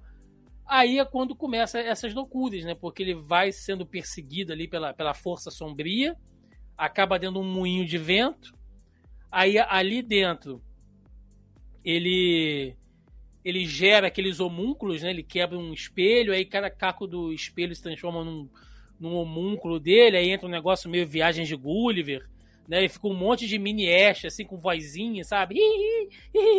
E aí joga a panela na cabeça dele, amarra o cadastro dele pra ele cair. Um, um negócio assim, cara. É, é, é totalmente, cara, trapalhões, né? totalmente zoado. Até que ele se divide em dois, e aí tem lá o, o, o Evil Ash, né? Que a gente chama ali, que é o, que é o clone dele, que vai ser teoricamente o, o vilãozão né, o, a, a manifestação física do vilão restante do filme. Mas é o tempo todo, cara, com coreografia de. de uh, ou de cinema muito pastelão, Joca. Ele, ele fica entre o pastelão, tá? E um filme de ação épico. Porque o Ash puxa a espada, puxa a serra elétrica e, e tá lutando com, com um cara, assim, como se fosse um guerreiro treinado. Foda-se. É. Não, é, não tem explicação ah, não tem nenhuma. explicação, cara. Tu só a explicação, aceita. a explicação é porque o Ash é o guerreiro prometido e dane-se, sabe? É isso. Pois é. Tem, inclusive, né, uma, aquela outra mina lá que ele se apaixona, depois a mina é raptada, vira uma bruxa maligna lá no, no final. Quando ele vai tirar o livro, né, ele descobre que são três livros. E aí, para retirar o livro certo, ele tem que falar as palavras mágicas, que logicamente ele esqueceu. E aí ele fica fingindo que falou o negócio assim para poder tirar o livro. E aí dá o merdelhão todo. Quando ele volta trazendo o livro, ele fala: Olha, eu falei as palavras, mas não deu certo. Né? Ele tenta meter esse, esse Miguel lá. E aí os caras têm que se preparar para a invasão dos mortos-vivos. Né? O, o rei Arthur lá e ele e o Merlin lá fajuto é, preparam todo o castelo para a chegada dos mortos-vivos com né, a liderança do, do, do Evil Ash ali, que tá uma espécie de, de Lich King, né? Porque ele fica meio morto-vivo ali com armadura e tal. Vou te dizer, Joca, que eu gosto pra cacete da estética dessa parte do filme. Daquele exército de undead, de morto-vivo, das caveiras equipadas e tal. Fica um negócio. Cara, mas eu, eu, eu, já falei de Berserker aqui, a turma vai ficar muito puta comigo. Fica um negócio meio ataque ao abismo de Helm, né? De Senhor dos Anéis, assim, porque eles estão todos em cima daquele muro e jogando flecha, jogando bomba, porque o Ash ensina como é que faz bomba. Aí ele já virou um, um, um mestre da, da, química, além de ser o mestre da engenharia, que desenhou uma mão mecânica medieval para ele, ele virou o mestre da química também. Ensina a galera a fazer a pólvora e fazer bomba, flecha bomba e tal. Loucura, cara, loucura. Mas eu gosto, esteticamente eu gosto dessa, dessa parte da, da, da luta com o exército de undead ali. Ah, depois eles tentam, em outras obras da série, eles tentam justificar que essa parada dele do mestre da química aí, sabe? Dele ser. Na real, tipo assim, ele já ele era um, um maluco bom, sabe? Ele era um cara inteligente, sei que, que aprendeu as paradas no, no colégio e tal. Ele era coisa, mas ele nunca se levou a sério, não sei o que, não sei o que lá. E posteriormente, né, o trauma da, dessas confusões todas fizeram ele ser um, um louco do cacete no, no, no, resto da vida, sabe? Inclusive tem o carro de batalha, João. Ele transforma o carro dele num tanque de batalha com uma hélice de madeira que sai triturando os, os mortos-vivos. Cara, mas assim, é, é o que eu falei. Tem a justificativazinha, mas não se sustenta, né, cara? É, você, cara, você vai ver você não tá é esperando é nada sério. É muito loucura. O final não, o é final total é loucura. Não, como que ele ganha o, o Evil Ash, né? Ele bota o Evil Ash sentado numa catapulta e, e, e manda ele pro céu pra, pra explodir, cara. Com direito a sonoplastia de desenho do pica-pau, sabe? Do, do, do, cara voando assim com um sonzinho. Explodindo assim, com uma estrelinha. Do Helm Spring, sabe? É. aí... Nesse sentido, cara. Quando você viu, você viu com qual dos finais? Eu sei que tem, tem dois finais. Eu só lembro então, de um deles. Então, quando eles conseguem liberar a porra toda, qual é o. o, o é, qual é a solução, né? Do. Lá do Merlin. Vai dar uma poção para ele, para ele dormir muito, né? E aí ele se tranca com o carro lá dentro de uma caverna, ele se tranca. É, e ele tem que tomar cinco gotas lá da poção do, do Merlin para dormir o tempo necessário para despertar no tempo presente dele, né? No caso dos anos 80. Só que aí ele perde a conta enquanto ele está fazendo isso, toma seis gotas e acorda num futuro distópico, que tá tudo destruído, assim. E termina o final meio, sabe, planeta dos macacos ali, né? Não! E acaba o filme. É, tem o outro, é isso. Tem o outro final, que acho que é o primeiro final, que ele tá no. que aí volta e tal, ele tá trabalhando no. No, no Walmart ali, né? No, no mercadinho lá que ele tá, não sei o que, e de repente entra um, um demônio tal, e ele dá um tiro e etc. E ele, ah, não sei o que, sai com a arma na mão e etc. De novo, não, sabe? Qualquer coisa do gênero, que eu não lembro detalhes agora. É, dois finais, foda-se, né? Que assim, não... Se eu não me engano, tem um terceiro final, que é o final do cinema e tal, não sei o que, mas, assim, dois finais meio foda-se, sabe? Então, assim, é, é, um filme divertido, eu consigo ver comédia nele, eu consigo ver humor, ele é um filme com a cara da Sessão da Tarde dos anos 90, mas ele não conversa com o segundo filme. Ele tá Ele não conversa com nada. Com nada da conversa. franquia mais, né? Ele, ele tá na loucura ali. É, ele ele, ele não conversa com basicamente nada da série, sabe? E aí, Joca, passamos anos, né? Sem ter nada de Evil Dead. A galera pedindo pro Sam Raimi fazer a continuação, pro Bruce Campbell, sabe? Ah, não, a gente quer ver mais Evil Dead e tal, não sei o quê. Como você vai continuar depois de um final daquele, né? Seja qualquer um dos três finais, assim. Fica difícil você continuar, de você voltar pro cinema de horror, né? Até que em 2013 uh, ah, é feito uma espécie de continuação barra reboot. Por quê? Porque ela rebuta pontos da história original e ao mesmo tempo ela poderia ser uma continuação de alguém que achou o livro lá na uma outra cabana no meio do nada lá e a história continua, né? Porque o livro não foi destruído, digamos assim.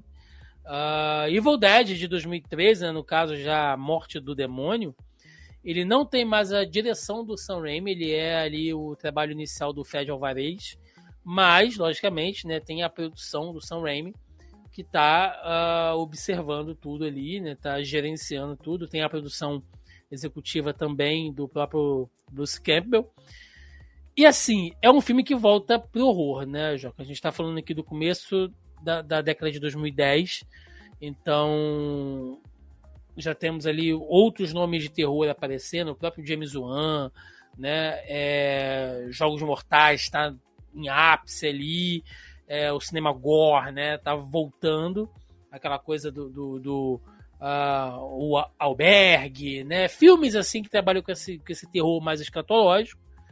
E Evil Dead que sempre foi um filme que puxou muito para isso, né? Cabeça estourando, gente vomitando sangue e tal. Ele encontra nesse, nesse meio aí um, um, um nicho. Né? Ele faz um sucesso relativamente bom, né? ele tem um orçamento ali de 17 milhões e fatura 97 milhões. Então é muito bem recebido. E a história muda agora. Né? Ao invés de ser um grupo de amigos também, são dois irmãos, né? a Mia e o outro rapaz lá que eu esqueci o nome. Ela é usuária de drogas, né? ela dá a entender ali que ela usa coca, né, ou algum tipo de pó, sei lá. E ela vai com esse grupo de amigos para uma cabana para fazer uma espécie de, de retiro para tentar se curar. Ela tentou fazer isso outras vezes. Eles vão para lá e nessa cabana, que é da família deles, né, da, da, da família dela com o irmão, é, que eles não vão lá desde que eles perderam a mãe. Dá a entender que a mãe também teve Alzheimer, teve demência, alguma coisa assim. Ó. Uma história de família meio trágica, por trás. Eles vão para aquela cabana, chegando lá, descobrem que ela foi invadida, que é exatamente a cena do prólogo, né? Que mostra ali uma menina sendo queimada lá no, no, no lá no porão dessa, dessa cabana, porque é como se o povo da região ali já tivesse tido contato com o livro antes e usaram esse esse espaço, né, para poder prender lá e tacar fogo lá no bicho. Então, a história ela resvala um pouco nesse no, no que é original, né, que é um, um grupo de amigos indo lá passar férias, enfim, passar um final de semana e tal. Mas agora não, eles dão todo o embasamento, dão todo um drama de por que, que as pessoas estão lá, né? Toca nessa questão da droga e do drama ali de família da irmã e o irmão que não se falavam muito, mas ele tá ali para apoiar ela, principalmente depois que eles perderam a mãe. E esse tema de família ele vai ser o meio que o teor também do próximo filme, né? A gente tem uma história de família mais à frente, mas é totalmente diferente, João. É totalmente diferente aqui, né? A gente vê que ele agora sim vamos fazer um filme de terror que se leva a sério, diferente de 92. Não, é, ele vai e tal. Eu gostei bastante do filme, assim. Ele, ele, ele se leva a sério ele é um filme de terror, ele já, já, como você falou, ele bebe um pouco ali na questão do James Wan e tal, ele já vem numa outra pegada. Ele atualiza a fórmula, né? Ele não é aquele horror no 80, mas ele não deixa de, de homenagear, sabe? Quem veio primeiro, sabe? Ele tem uma pegada ali de, de horror anos 80, assim, da, da, da cabana e tal, coisa. Ele tem ali algumas referências assim, àquele, ao, ao horror dos anos 90, a La Pânico, etc. E ele estabelece. Eu gostei, eu achei um reboot. E acaba que no final a gente descobre que não é um reboot, né? Tem aquela. Se eu não me engano, tem aquela cena pós-crédito, né? É, se eu não me lembro que é cena pós-crédito, se eu não me engano, dando a entender que teria uma continuação e ela falando ao telefone com o Bruce Campbell, né? Uhum. Assim, é um filme que eu gostei. Eu gostei como filme isolado. Eu acho um filme de terror legal, sabe? Não é espetacular.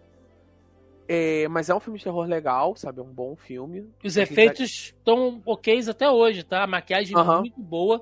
Tem uma, tem uma cena que uma das, das meninas. Jogos de tá câmera, né? casa, né? Muito é, bom. Tem uma cena que ela corta um pedaço da cara, assim, cara.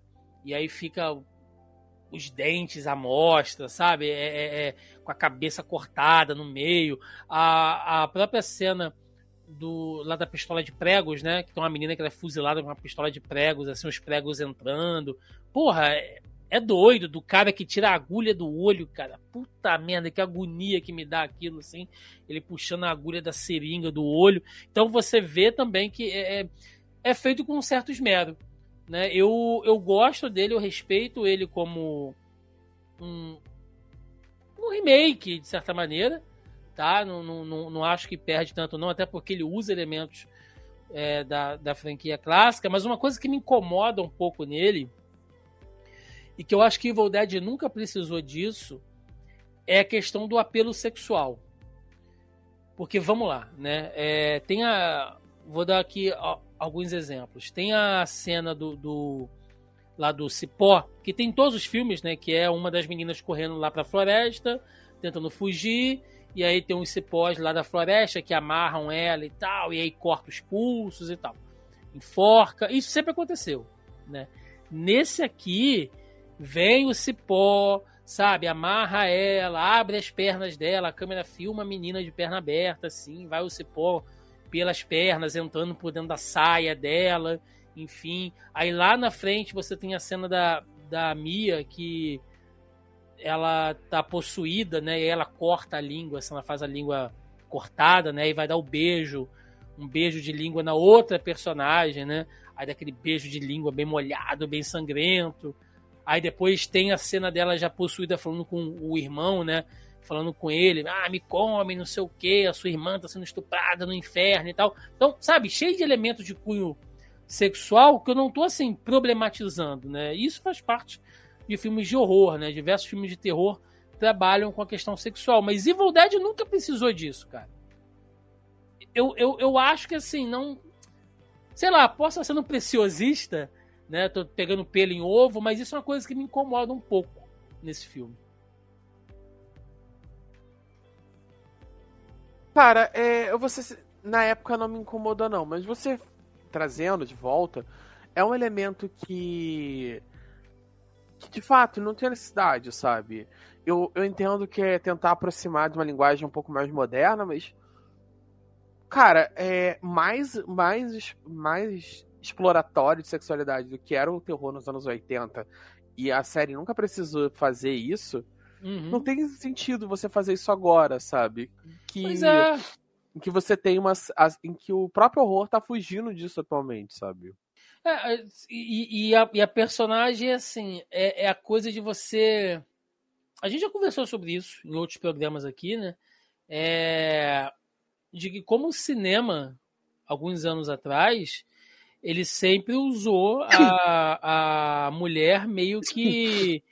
Uh, como é que eu posso dizer? O sofrimento feminino, né, sempre foi usado para alavancar o roteiro. Então, a mina já é traumatizada pela perda da mãe, é usuária de droga, tá em abstinência, tá possuída pelo demônio e ainda tá sendo violentada de uma certa maneira. Caraca, meu irmão, é, é, é muito assim, tipo, ah!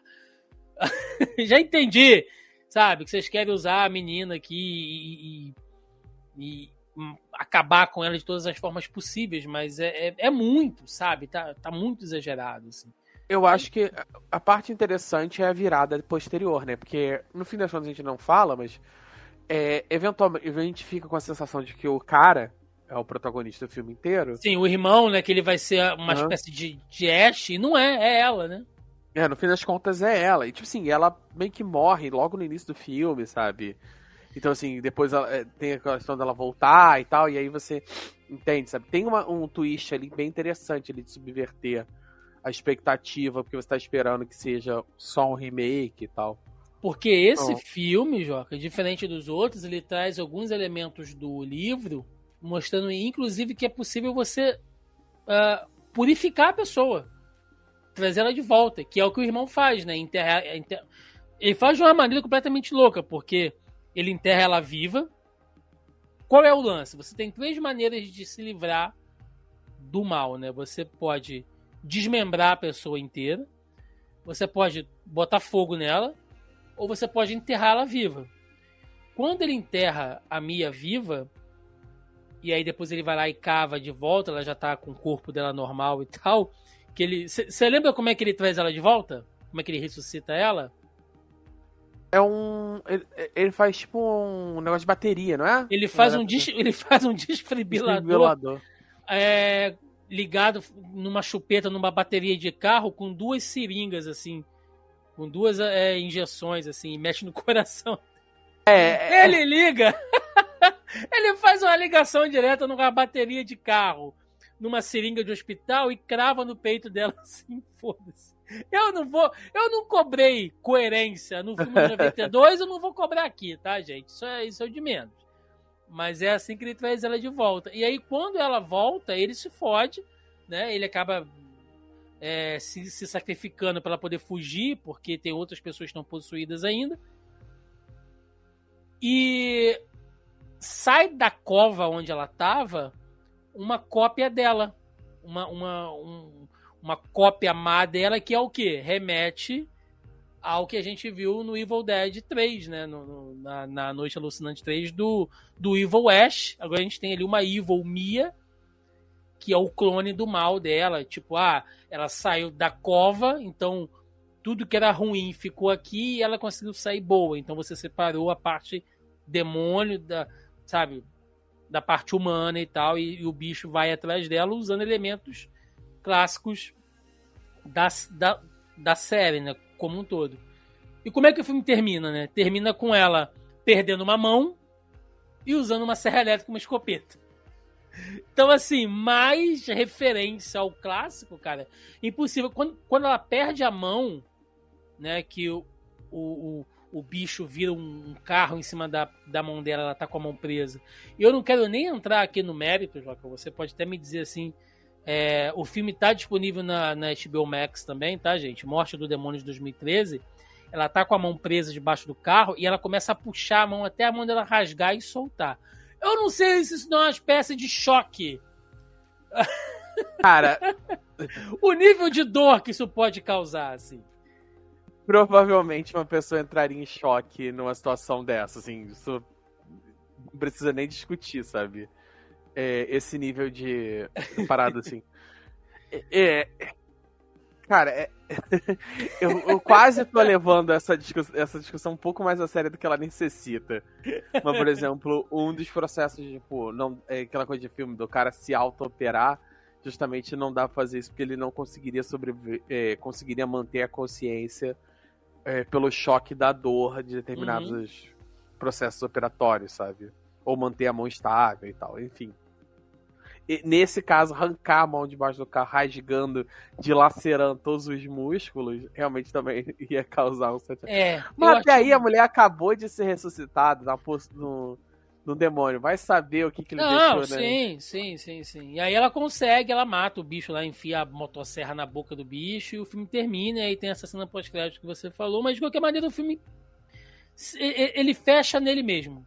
Sabe? Se você é fã da franquia Evil Dead, você consegue assistir o filme de 2013 e pegar esses elementos que a gente falou, né? Da serra elétrica, da escopeta, do, do, do gêmeo do mal, lá do colar que o, que o irmão dá para ela, que é muito semelhante com, com o colar que o Ash dá para Linda lá no filme original. Então, é, você pega todos esses elementos. Tem a cabana, tem o livro, tem a pessoa lendo o livro, tem o porão, né? Sempre tem aquele porão lá na cabana onde o, o, é, prendem a pessoa que está possuída. Então, assim, tem todos os elementos clássicos. Você consegue conectar numa boa. Mas você falou que viu o filme com a, com a Andrea, né? Talvez, não sei se ela acompanhou antes, enfim. Ele funciona por ele só também, né? Eu, eu acho isso legal, quando um filme que ele tem essa proposta de fazer parte de uma grande série, mas que ele funciona por ele mesmo também, porque isso é importante. Você, não, você, você tem que angariar um público novo. Você não pode fazer só pros velhos trash, né? É, senão não faz nem sentido você ter o, o filme, né? Se você só vai depender das pessoas pra, pra, pra fazer, você não, você não vai ter público novo. E, tipo assim, vamos, vamos botar os pingos is. Sabe, você, tá, você tem um público que tá morrendo. Que tá envelhecendo, né? Galera que foi ver filme de terror nos anos 80 já tá aí com seus bons 50 e poucos anos, sabe? Sim. Então, assim, você sim. precisa investir numa galera nova, não faz sentido. Exato. E aí vamos para 2023, Joca. 10 anos depois né? Quase 20 anos depois do, do, do, do final de Evil Dead 3, né? E 10 anos depois do, do remake barra continuação. Nós tivemos agora, né? Saiu aí no, no início do ano, uh, Evil Dead Rise, ou A Morte do Demônio, A Ascensão. Que eu gostei, cara. O filme por si só, ele já é um sucesso, tá? Pelo menos falando em bilheteria. Ele teve um orçamento ali de 20 milhões, faturou 115 milhões. Isso é muito bom.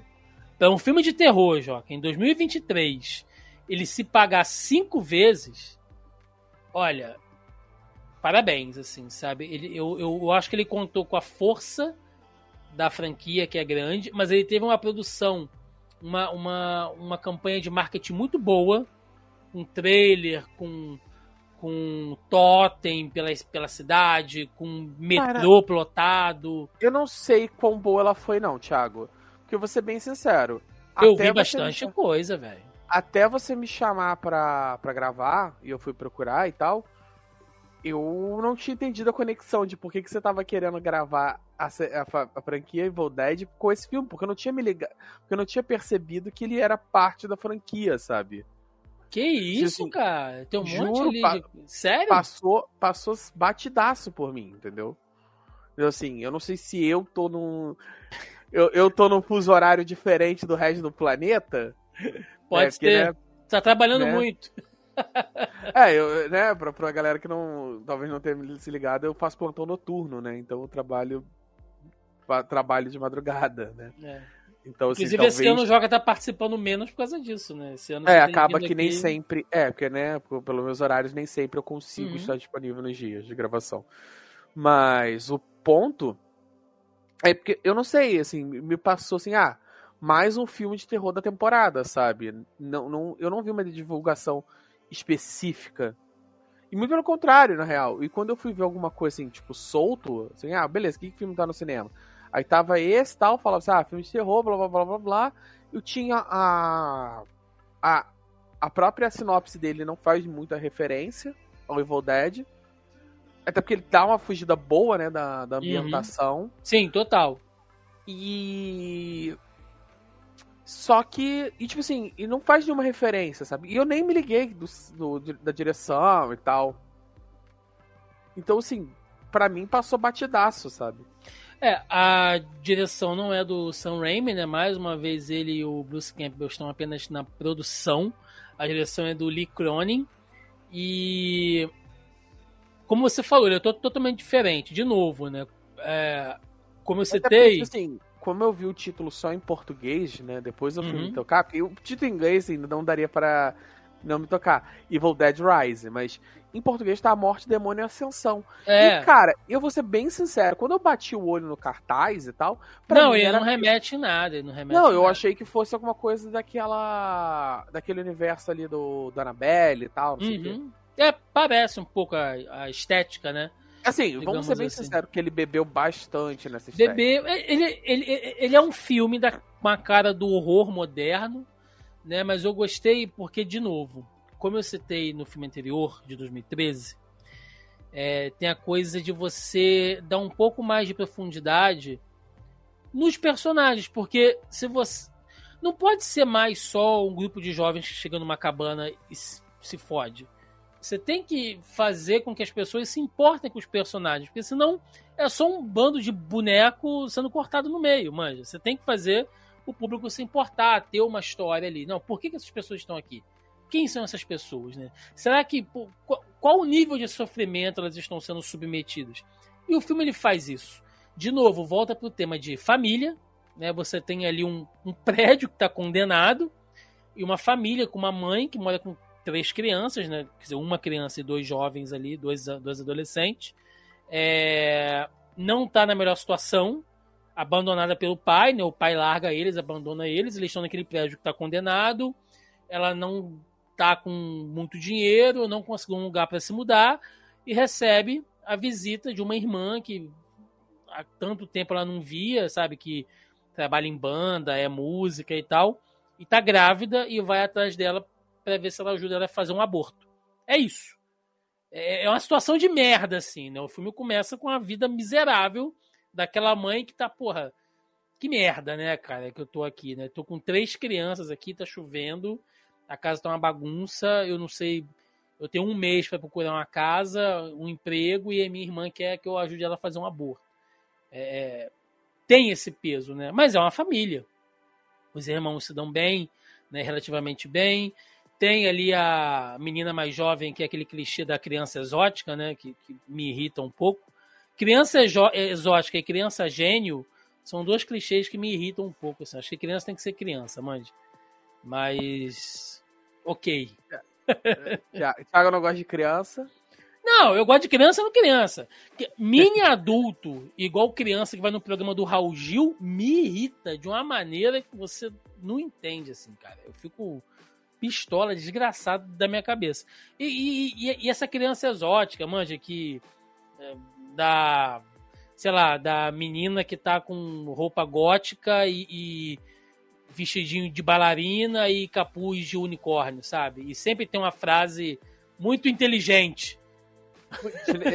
Imensamente, desnecessariamente inteligente pra criança daquela idade. Né? É, entendeu? Mas na cena seguinte ela tá se comportando como uma criança de 6 anos, que é o que ela tem. Então é, me incomoda um pouco. Mas ainda assim, é uma família disfuncional pra cacete. E eles. E, e vem a loucura, né? Porque o filme tá mostrando um drama familiar. Até 20 minutos de filme, cara, é o drama de uma família disfuncional.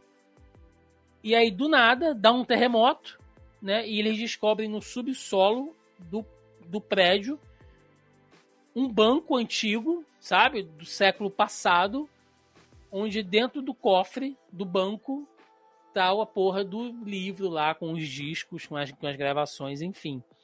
É totalmente fora, Joca. Eu acho que aqui é o que você falou, tem o livro, tem o, as gravações que o, o filho dela vai botar para tocar, que faz a, a invocação lá do bicho e tal mas não se conecta mais em nada, né? Não tem a floresta, não tem a cabana, não tem cipó, não tem porra nenhuma. Acho que é um bom pra. Cara, assim, vamos ser sinceros. É, não é uma fórmula que se sustente mais, né? Não se sustenta. Então, assim, trazer isso para uma parada mais moderna, preservando os elementos clássicos, né? Porque, bem ou mal, os elementos estão ali preservados. Por mais. É, ainda que de maneira incipiente, né? Ele sempre teve uma questão num drama familiar ali, né? Ainda que fosse do tipo do Ash lidando com a com a Linda, né? Porque tipo, bem ou mal o drama do 2 é o fato de que ele não vai embora, ele não foge daquela merda, porque ele tá tentando salvar a Linda, que é a namorada dele, etc, etc. Depois né, a coisa vai saindo do controle a um ponto de que ele não tem outra opção. Mas no, no, no, no remake, no remake, ele acaba. Tem, tem a questão da, dos irmãos e tal, da menina com a dependência. Então, assim, você tem uma questão de drama. Tudo bem que também é um elemento muito forte de, do terror moderno tal. Então você acaba atualizando dessa maneira. Mas ele consegue resgatar o espírito da parada, assim. Eu acho, assim, por mais que ele mude a ambientação, não acho que seja ambientação pura que sustente. De, que é na direção contrária do que a série do Evil Dead faz. Porque a série do Evil Dead é muito mais fiel a essa estética oitentista, uhum. e essa galhofa, e essa canastrice do Bruce Campbell e tal. E, o, e a loucura da, do horror. Então, assim, eu acho que eles atualizam de. Do, atualizam não, eles, eu acho que eles são fiéis a, ao espírito da coisa de maneiras dispares, né? Eles vão nas direções opostas, mas obtêm um resultado similar.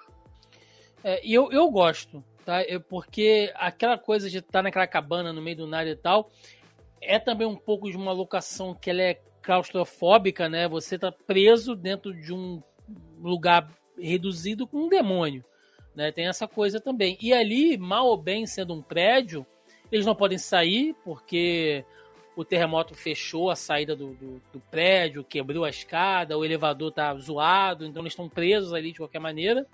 Escuro pra cacete, né? Então é, é, traz também, assim, apesar de ser um prédio inteiro, traz uma coisa realmente ainda assim é, claustrofóbica, o, né? E eu acho que o funciona. prédio, o prédio ali devastado, né? O prédio destruído. Parece que qualquer é... prédio antigo de Copacabana é daquele jeito ali, tá, gente? o prédio ali, né? Eles isolados ali naquele prédio, o prédio é a cabana deles, de qualquer forma. Sim. Sabe? É, o prédio é a floresta, perdão. Sim, sim. É, assim, a casa continua sendo a cabana e o prédio é a floresta. Né? Sim. E aí o, o, o, o filho, né? O menino lá que da família. Ah, e é legal dizer isso, né, Joca? As personagens principais do núcleo principal são todas mulheres é a irmã mais jovem, né, que quer fazer o aborto, é a mãe, que é possuída, é a, filhinha novinha da, da criança exótica. E é a filha do meio, quer dizer, é a filha mais velha, né? O único homem é o menino DJ lá, né, que quer ser DJ e tal, que é quem acha o livro, né, pula lá no buraco lá onde era o banco e acha os discos, né, os discos de vinil onde está gravado lá. Por quê? Quem botou o livro naquele cofre foi um padre, né? Ele, ele vai ouvindo o disco e aí o, o disco vai contando a história, que é um padre que achou lá numa ruína o livro e aí levou o livro lá para lá a igreja para eles tentarem ler e tal, é, para ver se descobre mais sobre aquilo ali, se é uma inscrição. Uh, lá do passado e aí acaba despertando os mortos, né? Tudo que acontece em todos os filmes do Evil Dead acontece ali e o padre relata aquilo ali em disco. E aí eu já gostei da referência porque ele só consegue ouvir o que o padre fala se ele tocar o disco ao contrário, né? Isso não é uma referência ao terror nos 80? Com certeza, o, algum produtor, algum roteirista desse filme era fã da Xuxa nos anos 80 porque todo mundo sabe que o disco da Xuxa rodado ao contrário é o demônio. Então, é claramente uma referência aquilo ali. Mas eu achei legal, cara. Eu, eu assim, ele, ele traz coisas novas, Joca. Não dá mais para ser o gravador lá na floresta, né? Vamos usar um disco, vamos usar um negócio aqui e funciona. A, a cena da mãe sendo possuída, que de novo, né, em todos os filmes anteriores, era a cena lá do cipó, lá na floresta, ela presa dentro do elevador, com os cabos do elevador apertando ela, puxando ela e tal, enforcando. Então eles conseguem manter esses elementos. E depois começam as mortes e as possessões que para mim tem um peso de um terror emocional aqui, porque como eu falei, é uma é uma família e começa com a mãe ali, né? É... Porra, a, filha tendo que dar uma machadada na cabeça da mãe, né? Tendo que, que tacar fogo na outra irmã, passar a faca na, na, na boca dela que ela tá mordendo. Então é, é eu, aquela criança saiu um pouco traumatizada dessa situação aí, cara. É, tem esse peso, né? O filme ele estabelece um peso um pouco maior nas questões ali. Justamente por ser uma família ali. Toda junta, né? São, serem parentes, terem que lidar com essa situação de merda, sabe? Sim, sim. E eu, eu acho que isso meio que funciona, traz um peso a mais, né? Porque você não tá porra, lidando com a pessoa possuída, uma pessoa possuída de maneira aleatória, né? É o irmão, é a mãe, é a tia ali e tal. E no final, né, quem sobrevive ainda é a irmã mais nova, né, que foi lá para passar pelo aborto e no final do filme ela resolve que vai ter o filho, né, por, por toda a trajetória que ela passa ali, então ela, ela resolve que vai ter o filho e a menininha mais, mais nova, né? A, a, a filha caçula lá, criança exótica. E no final acontece uma coisa que a gente não tinha visto em nenhum dos outros filmes, né? Que é o demônio fazendo uma quimera, cara. Ele, ele, reúne corpos ele de outras pessoas e faz uma quimera lá, um bicho medonho lá, gigantesco. Que para sobreviver, né? Para vencer lá no final, o que que a mina precisa fazer? Empurrar o bicho num triturador de lixo com uma escopeta e uma serra elétrica. Então, de novo, os elementos de Evil Dead presentes aí. E eu gostei, cara. Eu, eu, eu acho ele um filme de terror ok. Não apela pra questão sexual. Tem uns efeitos muito bons. A, acho que é a Alissa Sutherland, que é o nome da atriz que faz a mãe, né? Que é possuída. Ela tem aquelas pessoas de que tem uma aparência não convencional, né? Ela tem uma boca grande, os olhos grandes. Ela é bonita, mas ela tem uma aparência assim que com a maquiagem dá um perfil já meio assustador para ela assim, né? Então acho que funciona muito bem. É um bom filme de terror, cara. E eu espero eu, eu espero sinceramente que a franquia Evil Dead continue a partir disso, porque o filme fecha dando uma, dando uma continuação né, de uma das vizinhas lá do prédio, quando acaba, ela é contaminada lá pelo, pelo mal e tal. Então eu espero que a ascensão realmente dê margem aí a gente tenha outros filmes, porque, vamos lá, 81, aí de 81 para 87, de 87 para 92, de 92 para 2013 e de 2013 para 2023. Será que a gente vai ter um, um novo filme quando, né? 2030? Cara, 2035? Assim, vamos. Cara, ele tá dando dinheiro, assim. A real a gente sabe. Cinema funciona quando dá dinheiro. E tá dando, sabe? A, a, por mais que ele te, esteja tendo críticas de público e, e, é, e, da crítica especializada bem divididos, né? Tem galera defendendo muito o filme, tem galera falando bem mal. Mas assim, para um filme de terror, ele não precisa ser uma unanimidade. Não. Vide, vide essa a franquia lá do, do, do casal casal de caçador de, de assombração e tal, que também é, não é exatamente uma unanimidade de modo geral. Ele precisa ser bilheteria. Ele não é um filme caro, sabe? Então, assim, pra ele se pagar e ter um lucro relativamente bom, não custa muito. E eu acho sim, eu acho que ele pode ser uma ponte para novos diretores e tal, para o estúdio poder experimentar novos diretores, sabe?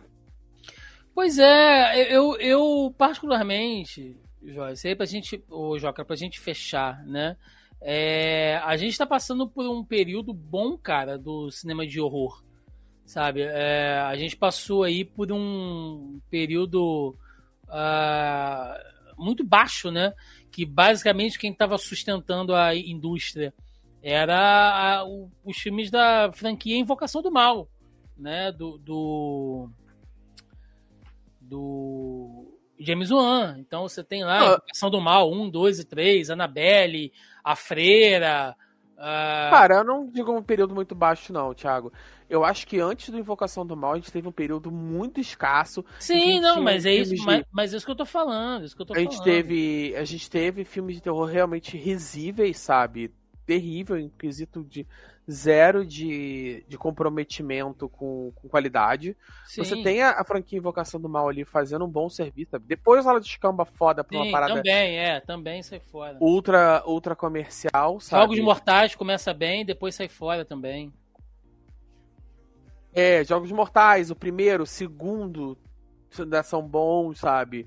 Aí você tem, você tem esses, essa ambientação, sabe? Aí você vai ter, tipo, Jordan, aí depois você vem com o A24, o A24 traz muita coisa, Sim. mas ainda bem nichado. Mas isso é recente, você a tem- gente já tá falando um pouco Isso mais já é recente. mais recente. É, Aí, eu- entendeu? Eu acho que agora, eu acho inclusive que o Invocação do Mal, na real, ele deu um, um respiro pro, pro justamente pro estúdio ver. Olha, são filmes relativamente baratos, que tem um público nichado, mas um público relativamente fiel. Então, assim, ele, ele se paga contanto que você. Ele dá lucro, contanto que você faça um investimento mais moderado. É, então. E aí acaba ficando nessa entre safra, né? Porque Sim, bem ou sim. mal, a gente tá pra entrar na, no período de férias de verão americano, que é um grande momento. A gente tá. a- terror sai o quê? Bem ou mal, os fortes, assim, o que tá com dinheiro, vai sair no Halloween e sai nessa entre safra ali, Não, maio, mas nem, mas, mas nem isso, Joca, porque é o que você falou. Se a gente pega o começo dos anos 2000 até o meado da década de 2010, dos anos 2010, tava muito em baixa, muita coisa ruim, muita coisa repetitiva, e a gente não via mais filme de terror em cinema, Joca. a Cara, gente parou assim, de ver filme de terror em cinema. A gente voltou agora com os filmes da, da, da, da Mia Goff, né? Você tem Pure, você tem X, né? Tem o É. Maxine que vai entrar agora. Você tem serviços de streaming que estão investindo em cinema de horror, né? Tem o Maligno lá da HBO, que é muito bom. Né, tem outros filmes. Pô, filme de, de horror que, que, que ficou Ah, aí no eu- cinema há muito tempo. Sorria, Telefone Preto. Não tô dizendo que são filmes Preto é bons. Não tô nem Telefone Preto eu filmes acho bons. até um filme bom, sim. Mas tá no Sorria cinema, mano. E tá fazendo, tá fazendo dinheiro. São filmes de baixo Sim. orçamento, vamos ser bem honestos, são, são filmes de baixo orçamento. Mas tá presente de elenco. novo. As pessoas estão Mas falando tá. de novo. É aí que tá, mas é isso que eu tô te falando. A gente tem um gap de 92 pra 2013, se não me engano, né? Sim. Aí agora em 2000 e em 2023, sabe? É, só que, tipo assim, nesse meio tempo, de 92 pra 2013, a gente teve, tipo, a grosso modo, Pânico, Pânico que voltou agora, né? Pânico ressurgiu É, sim. nos últimos Pânico- cinco anos. a grosso modo, Pânico 1 e 2, que 3 pra frente é loucura também. O 4 é um bom filme e tal, mas também não, né? Já tava meio nessa papo meio galhofa. E, e, cara, um monte de filme B e tal, e, e horror E era... remakes vazios, né? Remake de Sexta Aham. Presa, remake de da Hora do Pesadelo. Teve essa trilogia do Halloween agora que começou bem, mas descambou. É, o remake, eu ia falar, o remake do Halloween ainda tem alma, sabe? Ele não é só, ele não é tão vazio assim, ele tem uma tentativa Uhum. ali. Cara, você tem o Rob Zombie fazendo um monte de porcarias e ele é um bom diretor de terror. Sim. E ele entrou numa onda meio comercial, cara, que ele fez, tipo, sei lá, que, que, que loucura que ele tava fazendo, sabe? Pois assim, é. Agora a gente tem um, um- um período que, assim, que o estúdio tá, tá dando um pouco mais de, de fôlego, sabe? Ainda que seja, como eu falei, no período de antessafra. Vai sair o quê? Fevereiro, maio, junho, vai sair em, agu em novembro, sabe? Sim. Os períodos que não tá saindo filme da Marvel, que não tá saindo. Mas Cara- estamos falando de novo de filmes de terror no cinema. Mas Isso a gente tá, é legal. Isso é Mas a legal. gente pode ir no cinema ver. A gente tá tendo. A gente tá tendo, tipo assim, teve o James Wan, o próprio. Jordan Peele tá aí fazendo os filmes próprio dele Jordan também. O próprio E é Jordan fora da a- caixinha, mas é horror, de certa maneira. Cara, é, é uma outra. Não, é, é horror. É, é horror. Os filmes do Jordan Peele, particularmente. mas é filmes horror. Jordan Peele. é, é, são filmes do Jordan Peele, né? Tem uma pegada muito específica. Mas não, não é tão filme de Jordan Peele, não. É porque ele tem essa pegada racial muito forte. E eu não tô dizendo que ele tá errado, nem Não, que isso seja não. um problema. Não é isso que eu tô dizendo. Ele tem essa parada de trazer uma visão racial, de ter um elenco mais. E aí, isso. Ah, ah, não, é o filme Jordan Peele. Só porque. Mas se você pegar, por exemplo, um Midsommar, que mais tem um elenco, ele também Ótimo trata exemplo. de terror da mesma maneira. Ele vai para um terror muito mais psicológico, que foge do jumpscare, que, que o horror tá contido. Por mais que ele tenha a violência e a morte e a. E, os, e, a, e a escatologia, né? Escatologia no sentido clássico da palavra. No, não no sentido de dejeto. É, escatologia no sentido de, de você estar tá ali se debruçando sobre o fim das coisas, né? A morte, etc e a finitude, que, que é uma parada que causa geriza no, nos seres humanos de modo geral, é, ele vai se debruçar em questões psicológicas. É, Sim. Hereditário faz isso muito bem. Midsommar, por mais que você eu sei que você tem todas as suas críticas com o Hereditário, mas assim, ele o Hereditário, eu, eu, olha só. Eu revi o filme. Não, eu, eu revi o filme recentemente. Tanto o Hereditário como o Midsommar, eu revi os filmes. Midsommar eu gostei ainda mais. Hereditário, eu revi o filme. Eu gosto mais dele hoje em dia. Ele tem um puta terror emocional, psicológico ali naquela família e tal, que funciona muito bem, coisa lá da pressão e, e a perda da filha daquela maneira horrorosa e como que aquilo vai mexendo com a. Sabe? Eu acho muito todo mundo. legal. É. O final, quando começam os idosos pelados a voar, eu fico meio incomodado, porque eu acho que assim, porra, Não, aquele final é horroroso, aquele final é horroroso. caralho, vamos- vamos ser não honestos. precisava disso, sabe? Aque- é, até- Aquele final é muito, eles não sabiam. A- que- Mas Até a hora que o pai morre pegando fogo, o filme tá da hora. Aí depois entra numa maluquice de gente nua. Eu acho que voando, até- eu falo, até o pai morrer pegando fogo é ok, sabe? Sim, sim, sim. Dali eu acho que o filme É. descamba, Não, sabe? aí é, aí é Enfim. Desculpem, mas- fãs de hereditário, desculpem. Mas, porra, aquele finalzinho ali. A gente já gra... Eu não vou pedir desculpa, não, que a gente já gravou. Eu, eu e o Thiago já caímos na porrada aí pra defender que eu devo defender hereditário. Olha entendeu? só, Mas- inclusive, Joca, só pra fechar esse. pra gente amarrar, né? Esse papo de, de- do terror New Age que a gente tá falando aqui. é, inclusive séries de streaming, né? A gente tem o próprio Stranger Things que pega elementos de filmes de horror dos anos 80. Eu sei que não, mas esse último ele pegou até bastante coisa. Mas se você pegar as séries do, do Mike Flanagan, que a gente É. já falou sobre elas aqui, né? A Residência Rio, Mansão Bly, Missa da Meia-Noite. É, por exemplo, Missa da Meia-Noite ele bebe muito mais nessa questão do, do horror moderno, né? Que a gente tava falando. do- a gente falou do A24, falou do. Sim. Falou, enfim, falou do. Mas tem um pezinho meio Stephen King também. É, ele tem uma coisa, ele tem uma coisa muito Jerusa é, Lots do, do, do, do King, mas é a Hora do Vampiro, né? É, só que essa é a parada. O horror inicial ali não tá no monstro, né? Ainda que exista. Ele tá nessa dinâmica de, de morte, de arrependimento, de, de perda de, de perda de esperança, de perda de, de uma. Ele tá ali. O núcleo de pessoas são pessoas que, perde, que tiveram a morte da própria esperança. O maluco, quando tem um acidente, perde a esperança no futuro. A mulher, por causa da questão toda ali da- das escolhas de vida, também tem que retornar para aquela vila. É uma vila decadente em que ninguém tem muita esperança para nada. Sim. O, o xerife vai para lá porque ele já tá sem esperança de porcaria nenhuma. Sabe? Todo esse processo. E aí. Então, assim. O horror ele é muito psicológico sobre a decadência das pessoas. De modo geral, o que eu, como eu tava, como eu puxei, esses filmes, até o próprio Evil Dead, só pra gente amarrar, ele já bebe mais nessa fonte. Que assim, bem ou mal, a prisão deles. Tem, sim, obviamente o filme faz uma questão de amarrar a prisão física, né? Porque eles simplesmente não saem andando. É, não vão embora e largam o espírito maligno assombrando Sim. o prédio. Ele- Mas assim, a prisão deles é muito mais uma prisão social, da condição social deplorável. é, Deplorável talvez seja um termo muito forte, mas a condição social vulnerável em que eles se encontram, do que propriamente dito o, o prédio em si, sabe? Eles estão ali porque eles estão vulneráveis. Sim. Eles estão ali. O horror que eles sofrem é. Porque, é, usando mais um exemplo, o é, Candyman, né? O remake do Candyman. Faz Não vi ainda, muito bem. acredita? Não vi. Ele faz isso muito bem.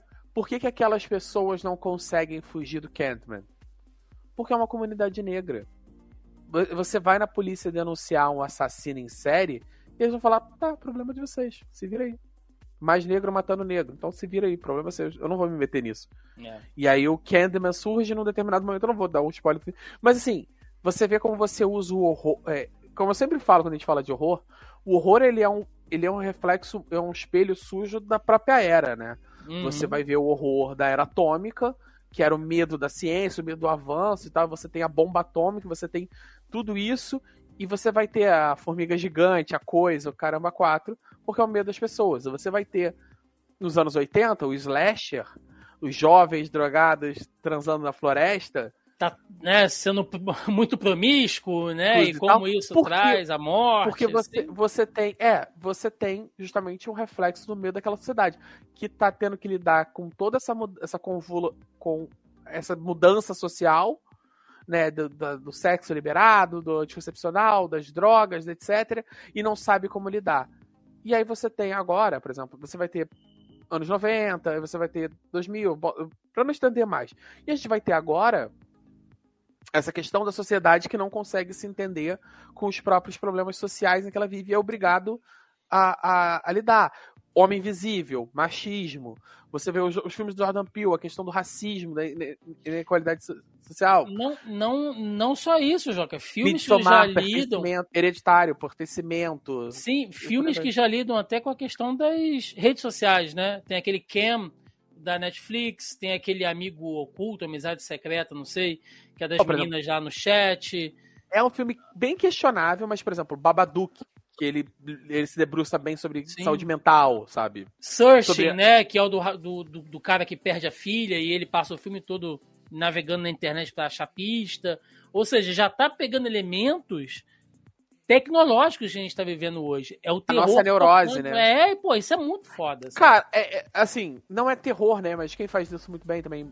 As primeiras temporadas de Black Mirror, né? Sim, Depois- saiu depois temporada vai- nova agora aí. A gente depois tá a gente, a gente tem. Mas é depois isso. eu tenho os meus questionamentos sobre Black Mirror, mas a gente já fez nos episódios propícios. É, só deixando aqui o jabá então, nós gravamos, ó, já que a gente citou, a gente gravou é, A Maldição da Residência Rio e da Mansão Bly no Zoneando Podcast 232, né? Voltem lá para ouvir.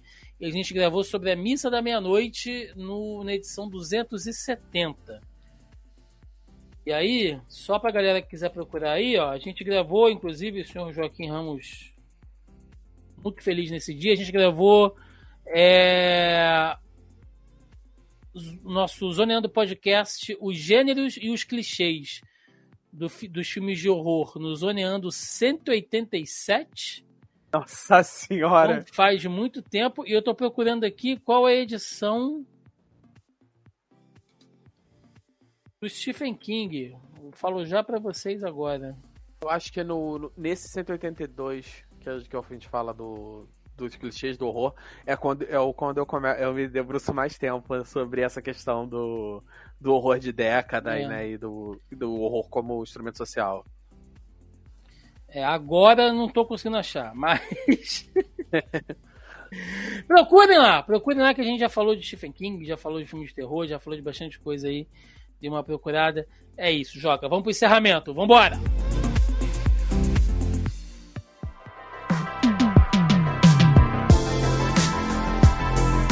E chegamos ao final de mais um Zoneando Podcast, onde passamos aqui pela franquia Evil Dead, A Morte do Demônio, Uma Noite Alucinante, seja lá o nome que você queira dar, e todos os nomes ao mesmo tempo, né? Acho que tudo funciona aí nesse sentido, acho que foi um bom programa, a gente falou da concepção, né, das curiosidades ali de produção, como esses filmes, principalmente lá no, no, no início, o seu original, foi importante para cinema de terror, né? E também para o cinema como um todo.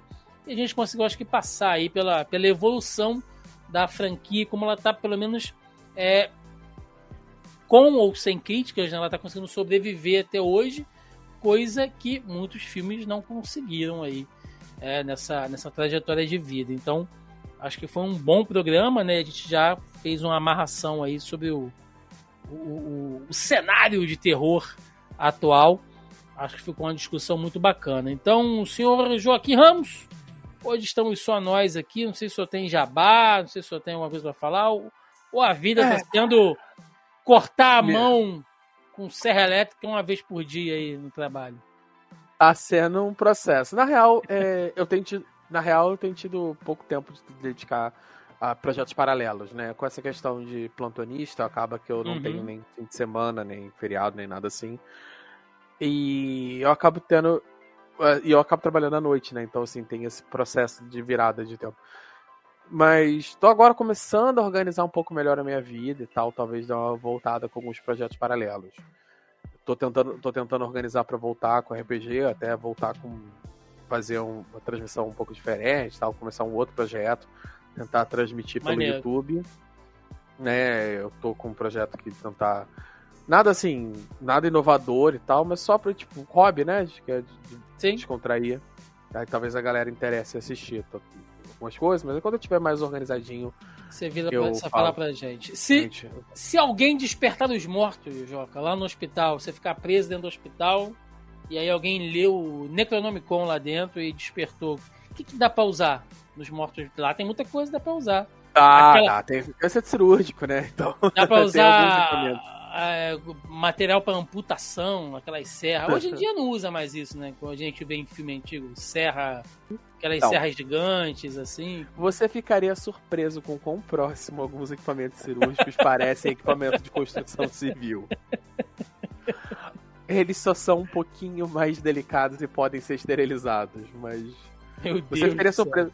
Cara, é, não lá, mas, por exemplo, determinados processos, por exemplo, você usa você usa martelo, você usa prótese de, de, de aço, né? Basicamente é um pino. É um pino de aço. Titânio, né? Aço não, titânio. Você usa fio de, fio de titânio, né? Para prender. Você tem um monte de equipamento que de fato parece. Inclusive algumas serras que lembram bastante serra circular ou madremel. Olha aí, olha aí. Né? E se tudo der errado, pelo menos dá para usar um desfibrilador de verdade, né? Não uma chupeta ligada numa seringa. então, pelo menos você já fica aí com esse, com esse seguro de vida. Rapaziada, é isso, tá? Recadinho de sempre rapidamente. Né? Lembrando mais uma vez que agora você pode acompanhar aqui o Zoneando Podcast por vídeo ou na sua versão tradicional já em áudio, né? Para você que é nosso ouvinte mais antigo ou um novo ouvinte, a gente está aí nas principais plataformas de áudio digital. Então estamos no Spotify, estamos no Deezer, estamos no Amazon Music, estamos no Google Podcast, no Castbox, no Apple Podcasts, né, o falecido iTunes ali. Então, além de outros aplicativos de podcast, a gente deu uma organizada no feed, nas categorias aí ultimamente. Então agora, até onde eu sei, tá tudo bonitinho organizado. Né? Caso você esteja ouvindo aí a gente acompanhando algum outro aplicativo ou plataforma que esteja zoado entre em contato com a gente aí para a gente tentar melhorar essa situação. Você pode vir diretamente no nosso site, lá no zonae.com.br, tá lá a playzinha, né? Tem a galera que baixa podcast ainda, então pode baixar, pode assinar pelo feed, escute da maneira que você quiser, ou a nossa versão em vídeo no nosso canal do YouTube, né? Vai lá no YouTube, Zona E, toda sexta-feira ou sábado ali quando dá uma atrasadinha, tem uma edição semanal do Zoneando no ar, falando de filmes, séries, jogos, comportamento, quadrinhos, enfim, sempre um tema aí da cultura pop para vocês. Além disso, estamos nas demais, nas demais redes sociais, né? Facebook, Instagram, Twitter, TikTok. Só procurar a gente. No canal do YouTube também tem live de quinta, tem vídeo de reação, tem análise de trailer. Acabando, Joca, agora a gravação aqui eu vou jantar, porque já tá tarde. Eu ainda vou fazer o vídeo de reação do trailer do Kraven, o Caçador este mais novo clássico do cinema que vai sair pela Sony. Então você vê como que aqui tem compromisso de trabalho, cara. Deixando bem datado esse podcast. esse filme maravilhoso que vai sair aí. É isso, rapaziada. Deixe nos comentários aí o que, que vocês acharam da franquia Evil Dead, o seu filme predileto, né? Se foi o 1, o originalzão, o 2, aquela maluquice do 3, né? Ou os mais recentes. Deixa nos comentários aí, querendo saber a opinião de vocês, os que vocês não gostaram também, se vocês acham que o cinema de terror aí realmente está entrando nessa, nessa nova onda com, com títulos interessantes. Deixa nos comentários, vamos falar sobre isso. E até semana que vem. Um abraço e até mais. Valeu!